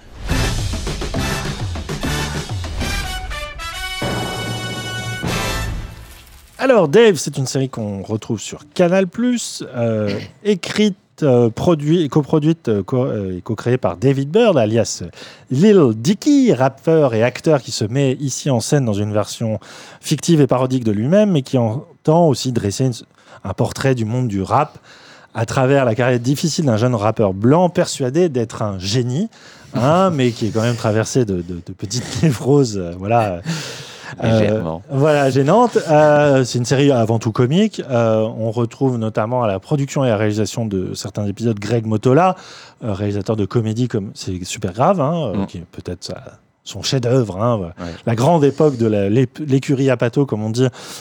Et on retrouve cette patte-là. C'est une série quand même très auto-centrée, hein, voire autobiographique. Alors moi, je suis, je suis en retard, je rattrape la première saison. C'est une série que j'aime beaucoup parce que je retrouve beaucoup de thèmes qu'on a vus euh, bah, des Freaks and Geeks, mais aussi euh, voilà, les, séries, les films et les séries de Judd Apatow. Toi, tu, as, euh, tu es à jour. La deuxième saison vient d'être diffusée sur Canal+. Est-ce que c'est toujours aussi mordant? C'est toujours aussi mordant, même si euh, j'ai eu la sensation que ça démarrait euh, un Patinant? peu, un peu moins fort. Ouais, Ouais. Ça, ça met du temps à se mettre en place. Et, et par contre, sur la fin, j'ai, on retrouve vraiment, euh, et, et notamment au niveau de l'émotion, où euh, enfin, j'ai fini en larmes, alors que je m'attendais pas à finir en larmes dans ce genre de série. Et euh, je trouve ça très très fort ce qu'ils arrivent à faire. Et, mais c'est, enfin, vraiment le, la, la, la, la pato touch, quoi. C'est que ce personnage qui est un peu détestable malgré tout. Oui, c'est une sorte de, de Euh, médiocre un peu euh, au qui, quotidien. Quoi. En, en une scène, ils arrivent à, le, à le rendre euh, attendrissant. Et, et, euh, et donc, la saison 2 part vraiment, c'est un peu sur l'idée bah, de. Il n'arrive pas à écrire un album, en fait. Et euh, c'est de la page blanche, etc. Et donc, on suit comment il, bah, il essaye de trouver l'inspiration, etc. Il est encore euh, hanté par le. Enfin, son. Il- il est- il- enfin, son ex l'a quitté euh, dans la saison 1. J'espère que tu l'as Eh vu. non Pardon, je suis désolé. non Non, le pauvre Et euh, bah, il essaye de se remettre de ça, etc. Et, euh, et, et non, et ça met un petit peu de temps à se mettre en place. C'est, je trouve ça un, un peu moins drôle aussi. Enfin, j'ai l'impression que les, les gags se répètent. Ouais. On est un peu sur ce côté. Euh, euh, enfin, c'est un schéma assez connu, mais c'est le, le perso un peu maladroit aussi Mhm. qui se met dans des situations à la con, etc. Donc on a. on- on- Oui, c'est on- très, très- oui, c'est très Seinfeld, c'est très la, Curb Your Enthusiasm. euh, Ouais, il y a même un, Mm. un peu de Ricky Gervais aussi, etc. Et, mais, euh, mais sur, la, ouais, sur les derniers épisodes, ça, ça explose vraiment. Et bah, surtout que le personnage euh, euh, se rend compte que bah, il est quand même assez égoïste et qu'un album, ça se fait pas tout seul non plus. Et il y a toute l'histoire avec son. c'est Je crois que le personnage s'appelle Gava. C'est euh, ce qu'on appelle le hype man. C'est Ouais. c'est le. Ceux qui le- poussent des cris sur scène pour donner un peu de rythmique au morceau. Voilà, c'est le chanteur qui, Ouais. qui, euh, qui, euh, qui fait les chœurs presque. hein. fait les chœurs et qui danse à côté, avec, à côté du, du chanteur principal, disons. Et euh, donc voilà, il y a cette relation avec lui. Qui est un et- super personnage qui, euh, qui a présenté au départ hein, euh, comme euh, une espèce de, voilà, de, de version, euh, l'antithèse même de, de Little, Lil Dicky, parce que ce qui est intéressant avec son, son personnage, c'est que c'est- c'est sa vision durable, c'est-à-dire que c'est un personnage qui, qui- c'est un gentil garçon, qui est poli, qui est très complexé par son corps, par sa sexualité. Et qui évolue dans un milieu qui, qui met en avant bah, voilà, le- la virilité, le- le- l'espèce de, de, de- de, euh, voilà, de, de- comment dire, de libération sexuelle pure, Ouais. même d'agressivité sexuelle, enfin, le, le côté euh, combat de coq, euh, voilà, argent, euh, possession, tout ça, et que lui incarne pas du tout, et qu'il est un peu obligé de se forcer. Et j'aime bien que ce fameux personnage de Hype Man, au départ, tu as l'impression que c'est son contrepoint, c'est ce, c'est- il- et que lui-même est traversé par des réalités intérieures qui, Ouais. là pour le coup, je me souviens de cet épisode où on comprend ce qu'il est, et euh, pareil, ça m'avait grandement ému. euh, Ouais. et la série est assez forte là-dessus. ouais. Ouais, bah, et, et là, la série continue là-dessus. En effet, il y a ce côté. euh, Est-ce que lui est légitime dans ce milieu bah, composé souvent de, de, de rappeurs blacks hein, et, et, et il doit toujours sans cesse bah, montrer qu'il a, sa- il a totalement sa place. Et, et souvent, la série est assez forte là-dessus quand il se met à, dans- à chanter et que tu comprends que, bon, quand même, il a un flow et euh, il a un truc. euh, et c'est pas juste un guignol qui, euh, qui parle de son sexe. Et, euh, et, et justement, il y, a, plein de choses là-dessus, justement, sur est-ce qu'il doit faire évoluer sa musique et pas forcément rester au stade anal, on va dire, pour, pour évoluer sur autre chose. Et bah, le- le- le- la rupture avec son ex, justement. Encore désolé, gars. Vas-y, enfonce le clou. euh, participe à tout ça. Et, euh, et non, il y a un truc qui se dessine sur la fin qui est vraiment euh, très très beau et, et, et sur le personnage qui, voilà, qui se rend compte un peu qu'il n'est pas tout seul à faire ça non plus. Quoi. Ouais, donc c'est une, une série pareil, qui les épisodes sont assez courts, hein, c'est Ouais. ramassé. Il y a, il y a un semblant de fil rouge, mais l'idée c'est avant tout de, de suivre des situations quotidiennes, et des situations souvent d'embarras. hein. C'est un format qu'on commence à connaître un peu par cœur. C'est un format que même l'écurie à Pato semble avoir un peu rincé aussi, puisque Mm. aujourd'hui, euh, ils ont un peu du mal à trouver des financements pour faire, pour faire des films et des, Ouais. des séries. Mais c'est vrai que je me je croyais en rentrant dans la série à dire ah bon j'ai déjà vu ça et ils arrivent quand même à te Ouais, surprendre finalement, ouais. parce que les acteurs sont excellents parce que j'aime beaucoup sa façon je je savais pas en fait que David Bird c'était vraiment son perso enfin il était vraiment rappeur il s'appelait Ouais. vraiment Lil Dicky Et Waka, est- euh, c'est Wa- euh, Gava, pardon, Mm. c'est vraiment son hype man euh, voilà. dans la vraie vie. Donc, Et en fait, t'es surpris parce que dans la série, ils sont tellement pas tendres avec leur personnage, tu te dis, mais c'est pas possible qu'ils soient aussi lucides sur eux. Et en Ouais. fait, si. Et ça, ça donne une grande, grande honnêteté, en fait, à, à la série, une grande sincérité. Et c'est ce qui, pour moi, la, la, la sauve euh, peut-être d'un truc un peu euh, déjà vu. Euh, ouais, et puis enfin, il y a, il y a aussi des choses très très drôles. Enfin, oui, voilà. C'est toujours très bien écrit. Il y a des punchlines saison 1 qui sont quand même doute, assez quoi, mais, bien senties. ouais. même dans la 2, il y a, enfin, il y a un épisode notamment où il va dans une maison un peu un peu de hippie, mais rencontrer des gens qui, le, qui vont l'aider à, à tr- retrouver l'inspiration. quoi. Il l'enferme dans un caisson euh, plein d'eau. Ouais. Et, on part dans euh, un délire et tout, et c'est c'est assez chouette. Voilà, Dave qui clôture donc notre tour d'horizon des séries de l'été euh, à retrouver sur Canal+. On va s'arrêter là pour cette émission. On va quand même terminer sur des euh, courtes recommandations personnelles. Veux-tu commencer, Christophe, ou j'y vais? Euh, bon, je vais juste dire deux mots Vas-y. sur la série Ted Lasso. Oui, oui. C'est- Bon, ça sera ça, deux séries Apple TV. Oui, bien sûr. Apple TV hein, on aura deux séries Apple. Parce que, au-delà des recommandations, j'ai l'impression que cette année aura été euh, l'affirmation, celle, celle de l'affirmation et sur presque même, j'ai envie de dire, la suprématie euh, dans nos coups de cœur euh, de Apple TV euh, sur Bah, la série d'auteur. Parce que franchement, Il n'y a pas, y a pas grand-chose à acheter au Ouais. final, même si moi je suis pas toujours emballé par Exy par exemple. Mm. Il y a une proposition qui est quand même assez incroyable et on verra, sur la, toujours la on verra deuxième, sur ouais. la saison 2 qui ne devrait plus trop tarder. Mm. The Morning Show, pareil, Pareil, la saison ouais. 2 qui arrive bientôt. Et, euh, Et donc, Ted non, Lasso. ouais. Donc Ted Lasso, euh, donc c'est l'histoire d'un euh, d'un entraîneur, euh, d'un coach de football américain qui est recruté par un club anglais le football, mais soccer. de football, euh, de vrai football. Mm. oh, l'euro- l'eurocentrisme. Et, euh, et il est embauché par euh, donc la femme du, de l'ex-patron du, du club qui l'embauche exprès parce qu'elle se dit bah il connaît rien au foot, il va faire euh, péricliter le club parce qu'elle veut se, venger Se de son mari qui, qui l'a quitté, etc.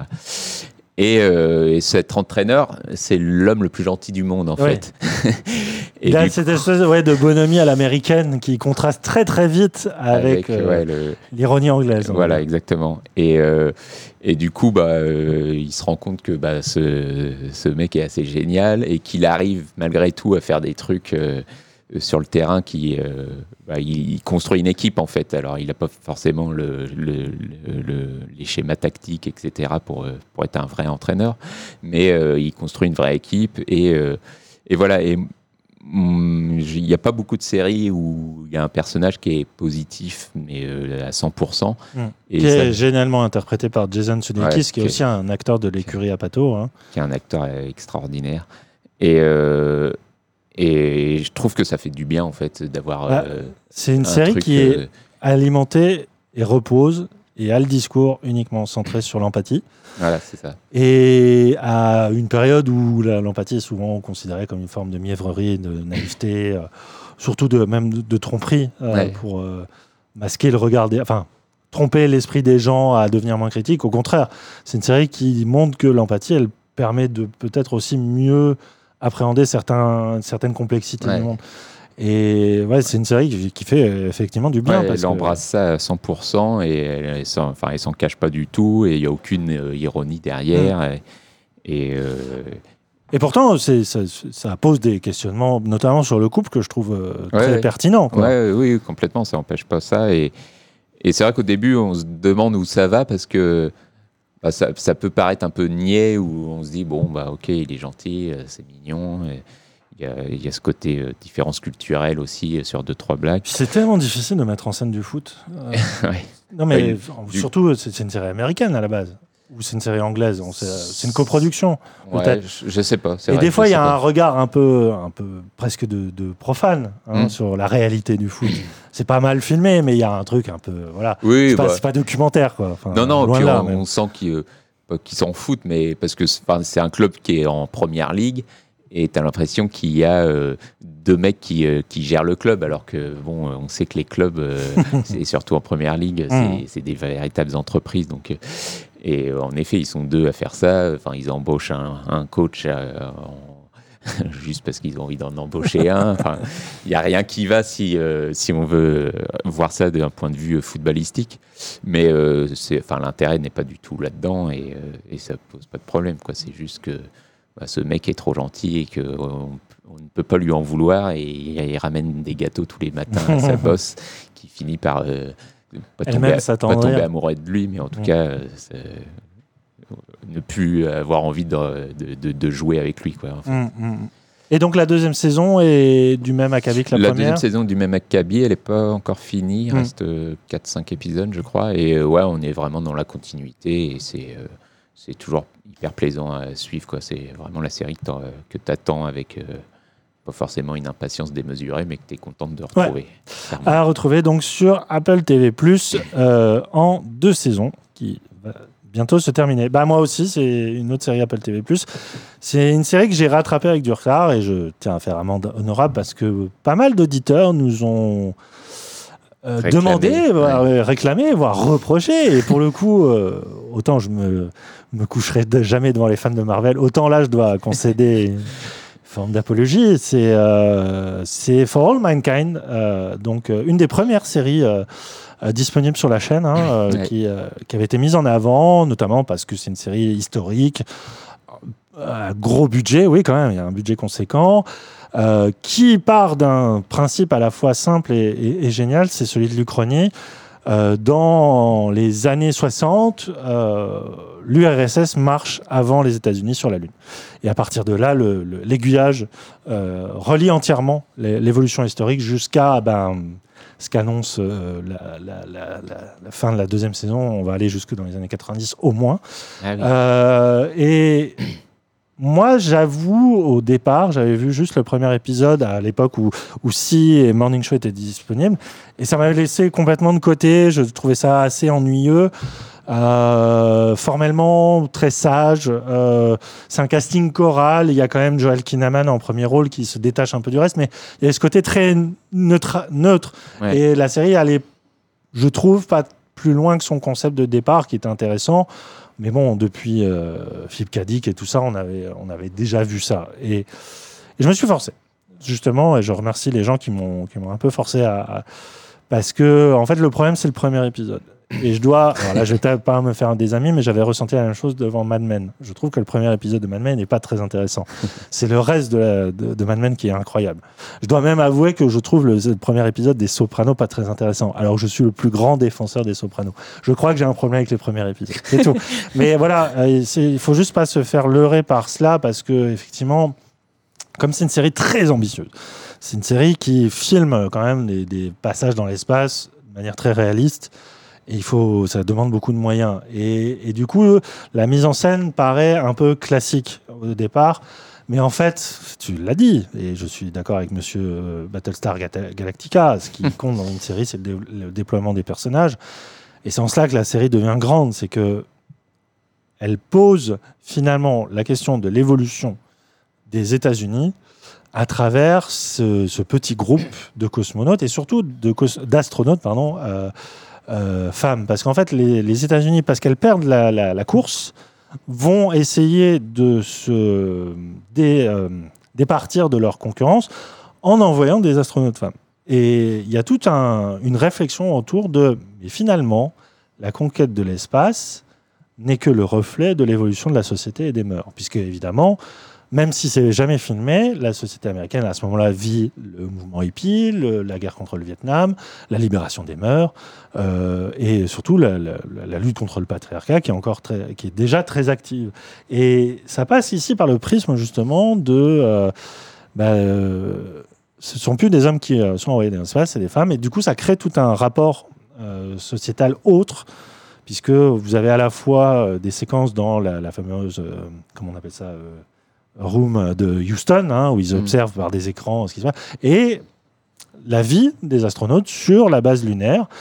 Et la première saison suit ça, c'est suit les premières époques, un peu à la manière d'un western de conquête d'un simple cratère. Ça donne lieu à des espèces d'échanges euh, un peu, on va dire, euh, armés avec euh, l'URSS. Et la deuxième saison fait une sorte de bond de 10 ans en avant. Et ils osent, au début de la deuxième saison, à faire un peu à la manière d'un Snyder, un récap de l'histoire. Et si l'histoire avait continué, eh ben, euh, par exemple, Jean-Paul II serait mort et tout ça. Enfin, il y a- il y, a plein de, de, de, de- de- de- d'aiguillages temporels qui dérivent, mais surtout, c'est dix ans après, à l'époque de Reagan.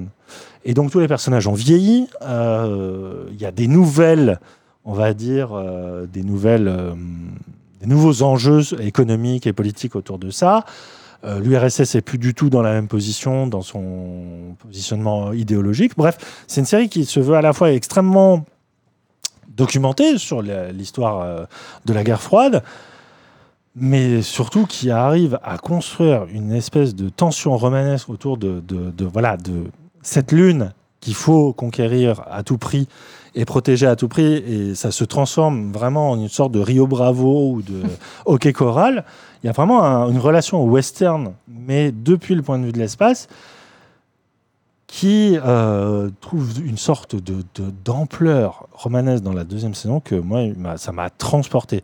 Parce que c'est une série qui arrive au bout de ses ambitions formelles. C'est-à-dire que c'était très casse-gueule parce que ça demandait des images un peu comme Ad Astra, tu vois, le film Ouais. de James Gray. James Gray qui euh, voilà apportait des images absolument novatrices à, à, euh, ce qui restait encore ancré dans l'imaginaire kubrickien de 2000 2001 l'Odyssée de l'espace ou euh, d'Alien hein, dans ces, ces visions de- du cosmos et là on arrive enfin à avoir des images nouvelles sur ce qu'est la vie dans l'espace qu'est euh, finalement une nouvelle guerre Mm. sur le sol lunaire qui il y a des moments de mise en scène de spectaculaire où tu te dis putain Apple TV est devenu la nouvelle HBO tout simplement.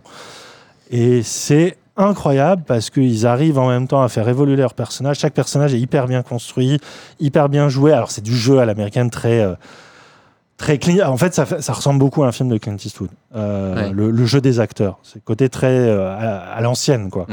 et malgré ça, malgré, malgré ce classicisme de la forme, c'est une série qui te tient en haleine jusqu'au bout et jusqu'à la, la fin de la deuxième saison qui est un sommet, un, vrai, un vrai sommet de tension euh, et de, de suspense euh, où ils, nous, ils osent nous rejouer le coup de. euh, on attend de- de- d'oxygène qui nous reste. Est-ce qu'on va avoir le temps d'aller. euh, c'est une situation qu'on croit connaître par cœur. Ils arrivent à nous mettre au bord des larmes avec ça. Enfin, vraiment, c'est c'est admirable. C'est vraiment admirable et c'est. à- Je te conseille, Christophe, Eh de ben, je, rattraper ça à je tout vais prix. reprendre. Pareil, j'avais arrêté après le premier épisode. Ouais, et, mais pareil, on en a beaucoup parlé. Ouais. Et faut se faire un peu violence. Tu m'as donné et, envie, et une fois que tu es pris dedans, c'est vraiment. Ce que c'est la série télé sait faire de mieux, c'est ce rapport addictif au, au personnage Mm. et à se dire mais comment ils vont évoluer. Et, j'attends de pied ferme la troisième saison qui, euh, qui fait écho à notre actualité en ce moment avec une autre planète. Voilà, euh, c'est fini pour cette émission spécialité de Wait for It. Christophe, un grand merci. On a réussi à tenir Merci à Pas trop long. hein, moins de deux heures. hein, deux c'est- heures. C'est bien, c'est bien. On va, on va, je vous le promets parce que c'est vrai qu'on n'était pas revenu depuis avril. On va essayer d'être un peu plus, euh, un peu plus euh, Présent. présent, euh, mieux organisé, sachant Régulier, que- ouais. sachant qu'en plus la, la rentrée va, je pense, être un peu riche euh, en nouvelles, euh, Ouais, nouvelles il y a productions. déjà pas mal de choses là. ouais. Voilà, donc on espère vous donner rendez-vous en septembre. Il nous reste plus qu'à remercier évidemment Kevin, alias Moguri, notre monteur, et Thibaut, le compositeur de notre générique qui est lancé, je, je pense, de la part de notre, notre réalisateur. On vous souhaite de très bonnes séries, une très bonne fin d'été, et à bientôt. Bientôt. Ciao.